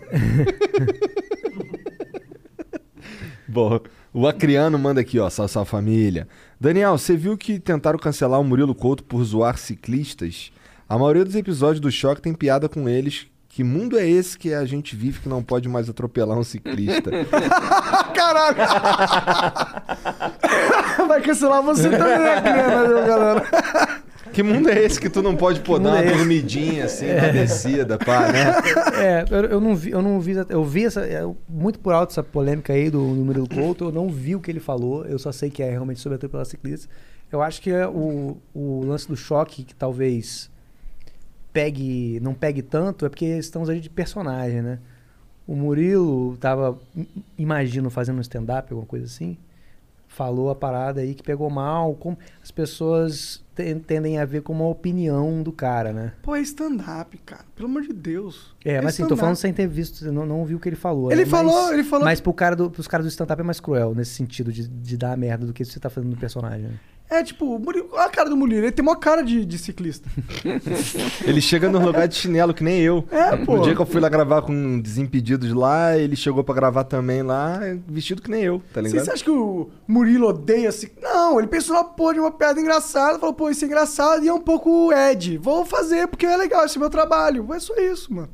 É, eu não, eu- de novo, eu não vi, mas você pode até pensar, porra, de repente a piada não foi boa, foi de mau gosto, o que acontece. foda, Eu Também já acontece. fiz várias piadas de mau Faz gosto. parte. Fala, porra, que piada de mau gosto, esse cara é escroto, eu não gosto desse cara, não vou, mais show de- não vou ver mais o show desse cara. Você pode pensar isso, né? Mas agora seu. dizer que o cara não pode falar, não sei, acho meio complicado. Depende, vibes. depende muito do que ele falou, não vi, mas acho que Cara, A galera, tem- coisa- a galera quer muito, às vezes, dizer que o, o que a pessoa não pode falar. Você pode achar a piada uma merda, a pessoa um bosta e não querer consumir aquilo, mas ela pode Que é falar. direito seu. É, ela pode falar. Ele continua aqui, ó. E vocês viram que um rapper americano comprou um planeta? Caralho. Pô, pô, é grande chance de ele ter tomado um golpe aí nesse Porra, planeta aí, será? né? Qual Burrão, planeta mané. ele comprou? Pior que ele deve ter comprado Plutão, aí ele vai descobrir que nem é um planeta essa merda. O Legalize LSD manda aqui. O melhor personagem do Daniel de todos os tempos é o seu Zezinho, da Lei do Velho Cagado. A TV quase marcou demais, a TV quase marcou demais o YouTube. Só os raiz conhecem tudo que é de cocô dá pra fazer com cocô. Coco, é coco, é coco. Mas tudo que é de cocô também dá pra fazer um cocô. Mas no caso, essa frase é tudo que é de coco, dá pra fazer um coco. É, esse foi o primeiro vídeo que eu fiz atuando mesmo, assim, foi o seu Zezinho. Caralho. Esses meninos de hoje em dia só coco e punheta. É isso aí, é o bordão, grande bordão desse, desse grande personagem. De, de, de bom gosto, né? Dessa grande piada aí. Pô, mas eu me amarro no seu Zezinho. Enfim, fiz umas três vezes só. Ah, Monark Igor, Titi Chongs BR. Qual é qual? Bom, Pô, eu, sou o Titi e o Chong, né? É. Você é o carro. Eu que carrego esse programa, né?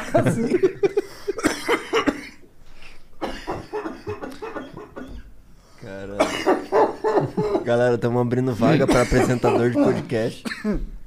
Por que, que ele fuma ainda? Fala pra mim, Daniel. Não, Não, mas tá- segunda-feira tá eu vou no. Vou no...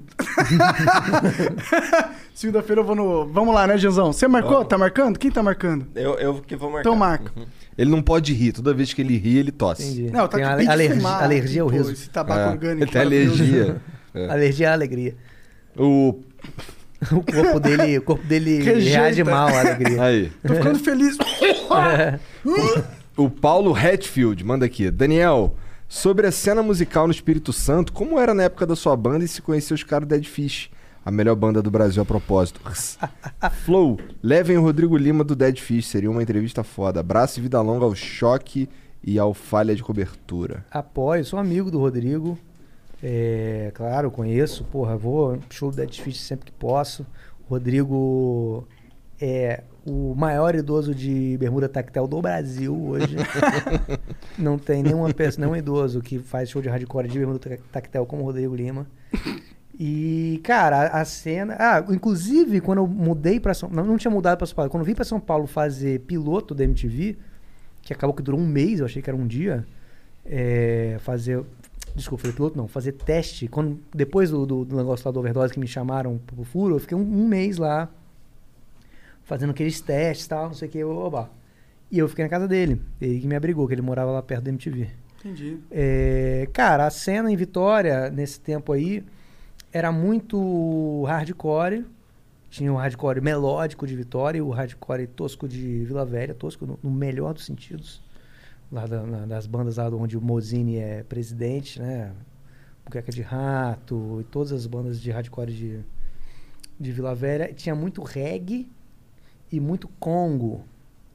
E a gente era um pouco, um pouco doído com isso, que a gente não aguentava mais reggae e congo. Era, era isso, e tudo, é, mas tinha muita coisa. Era maneiro, assim, mas realmente a predominância do reggae e do congo era um pouco irritante. Cara, inter... tu- Muqueca de Rato é o nome da banda. Né? Muqueca de rato do, do Mozini. Caralho, essa noite eu sonhei que eu tinha um rato de estimação. Caralho. Vai entender. Era o Pink ou. Sério? Era um rato, uma ratazana sinistreza. Bom, o Kira mandou aqui, ó. Salve, salve família. Vocês são do caralho, só conteúdo de qualidade. Mas aí, convide o Rafael Bastos, o maluco do Biochip, aproveitando que estão lançando o pagamento via Biochip lá na gringa, um dia chega no Brasil. Que isso? É o negócio do, da Bíblia lá, o chip de Satanás? Não sei, porra. Que vai todo mundo colocar e. Não manjo. É o Tô- símbolo da besta? Tem que perguntar lá pro Daniel. Não, chega de chip. Já tomei a vacina. Tu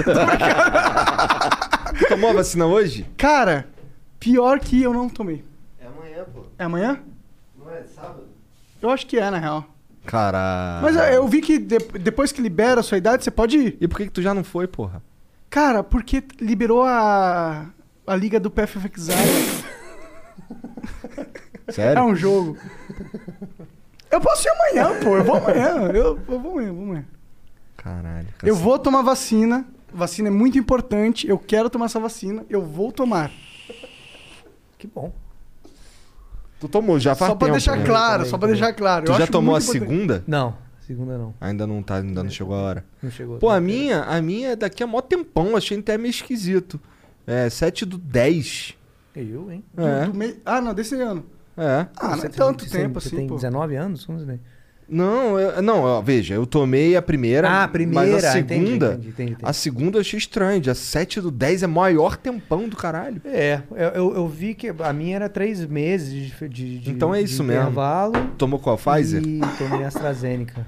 Passou mal pra caralho? Nada. Minha mulher passou mal pra Eu caralho. fiquei até pensando, pô, será que me deram vacina mesmo? Pô, não tô sentindo nada. Não, mas, mas foi tudo Não, tranquilo. a tia vem, mostra o bagulho. É, não, não, não, tô, tô zoando. Rolou, tranquilo. é, E eu ouvi dizer que estavam querendo antecipar a segunda dose, né? Seria Tem que ficar de incrível. olho nisso aí. Quanto antes, melhor, irmão. Ah, Puta sim, mano. Nossa. Mas tem que ter um certo, um certo intervalo pra ser mais eficaz, É, assim. é, isso aí. O Acriano mandou mais uma aqui, ó. Adorei o livro que vocês do Choque lançaram. 79 filmes pra assistir enquanto dirige. Daniel, é verdade que quando, quando tem alguém fumando na sua frente, você recita seu vídeo icônico? Cala a boca, você fuma. Não, não Ai- é. Ainda bem que o Monark não tá com um baseado na boca. Não tá. Não, é, tem porque tem, ele tá, tem, tem, esse- tem esse sketch aí do Você Fuma no YouTube. E, cara, durante muito tempo, até hoje até, durante muito tempo, saí na rua, as pessoas ficavam falando, você fuma. Aí eu falo, pode crer. Ah, o Monark Vagabundo ficava cantando Ponte Ponte, que é uma música clássica que o Monark inventou. É, É, muito melhor você fuma, né? muito melhor. Dep- é, não sei. Não, muito melhor. É. Acredite em mim. O Vitor Antunes 91 mandou aqui. Puta que pariu, rato de estimação foi foda. Mas eu total sonhei, mó ratazana grandona, grandona mesmo. Caralho, o cara mandou uma, um comentário. Caralho. Aquelas ratazana que tem o rato, que tem o rabo pelado, tá ligado? Cara, E ela 40 reais mandando esse comentário. Obrigado demais, cara. Mas ok, fiquei e, surpreso. e era uma ratazana muito gorda, muito gorda. E teve uma hora que ela tava no meu colo e a Carol queria sentar do meu lado. Eu dei umas tapas na bunda da ratazana e ela foi embora, assim. Olha que pira. Ah, eu tinha um hamster quando era Não, mas era jovem. uma ratazana de bueiro, sinistra. tá? Caralho! grandona. Grandona. Ficava, caralho, mó ratazanona. É uma interpretação pra esse sonho aí. É.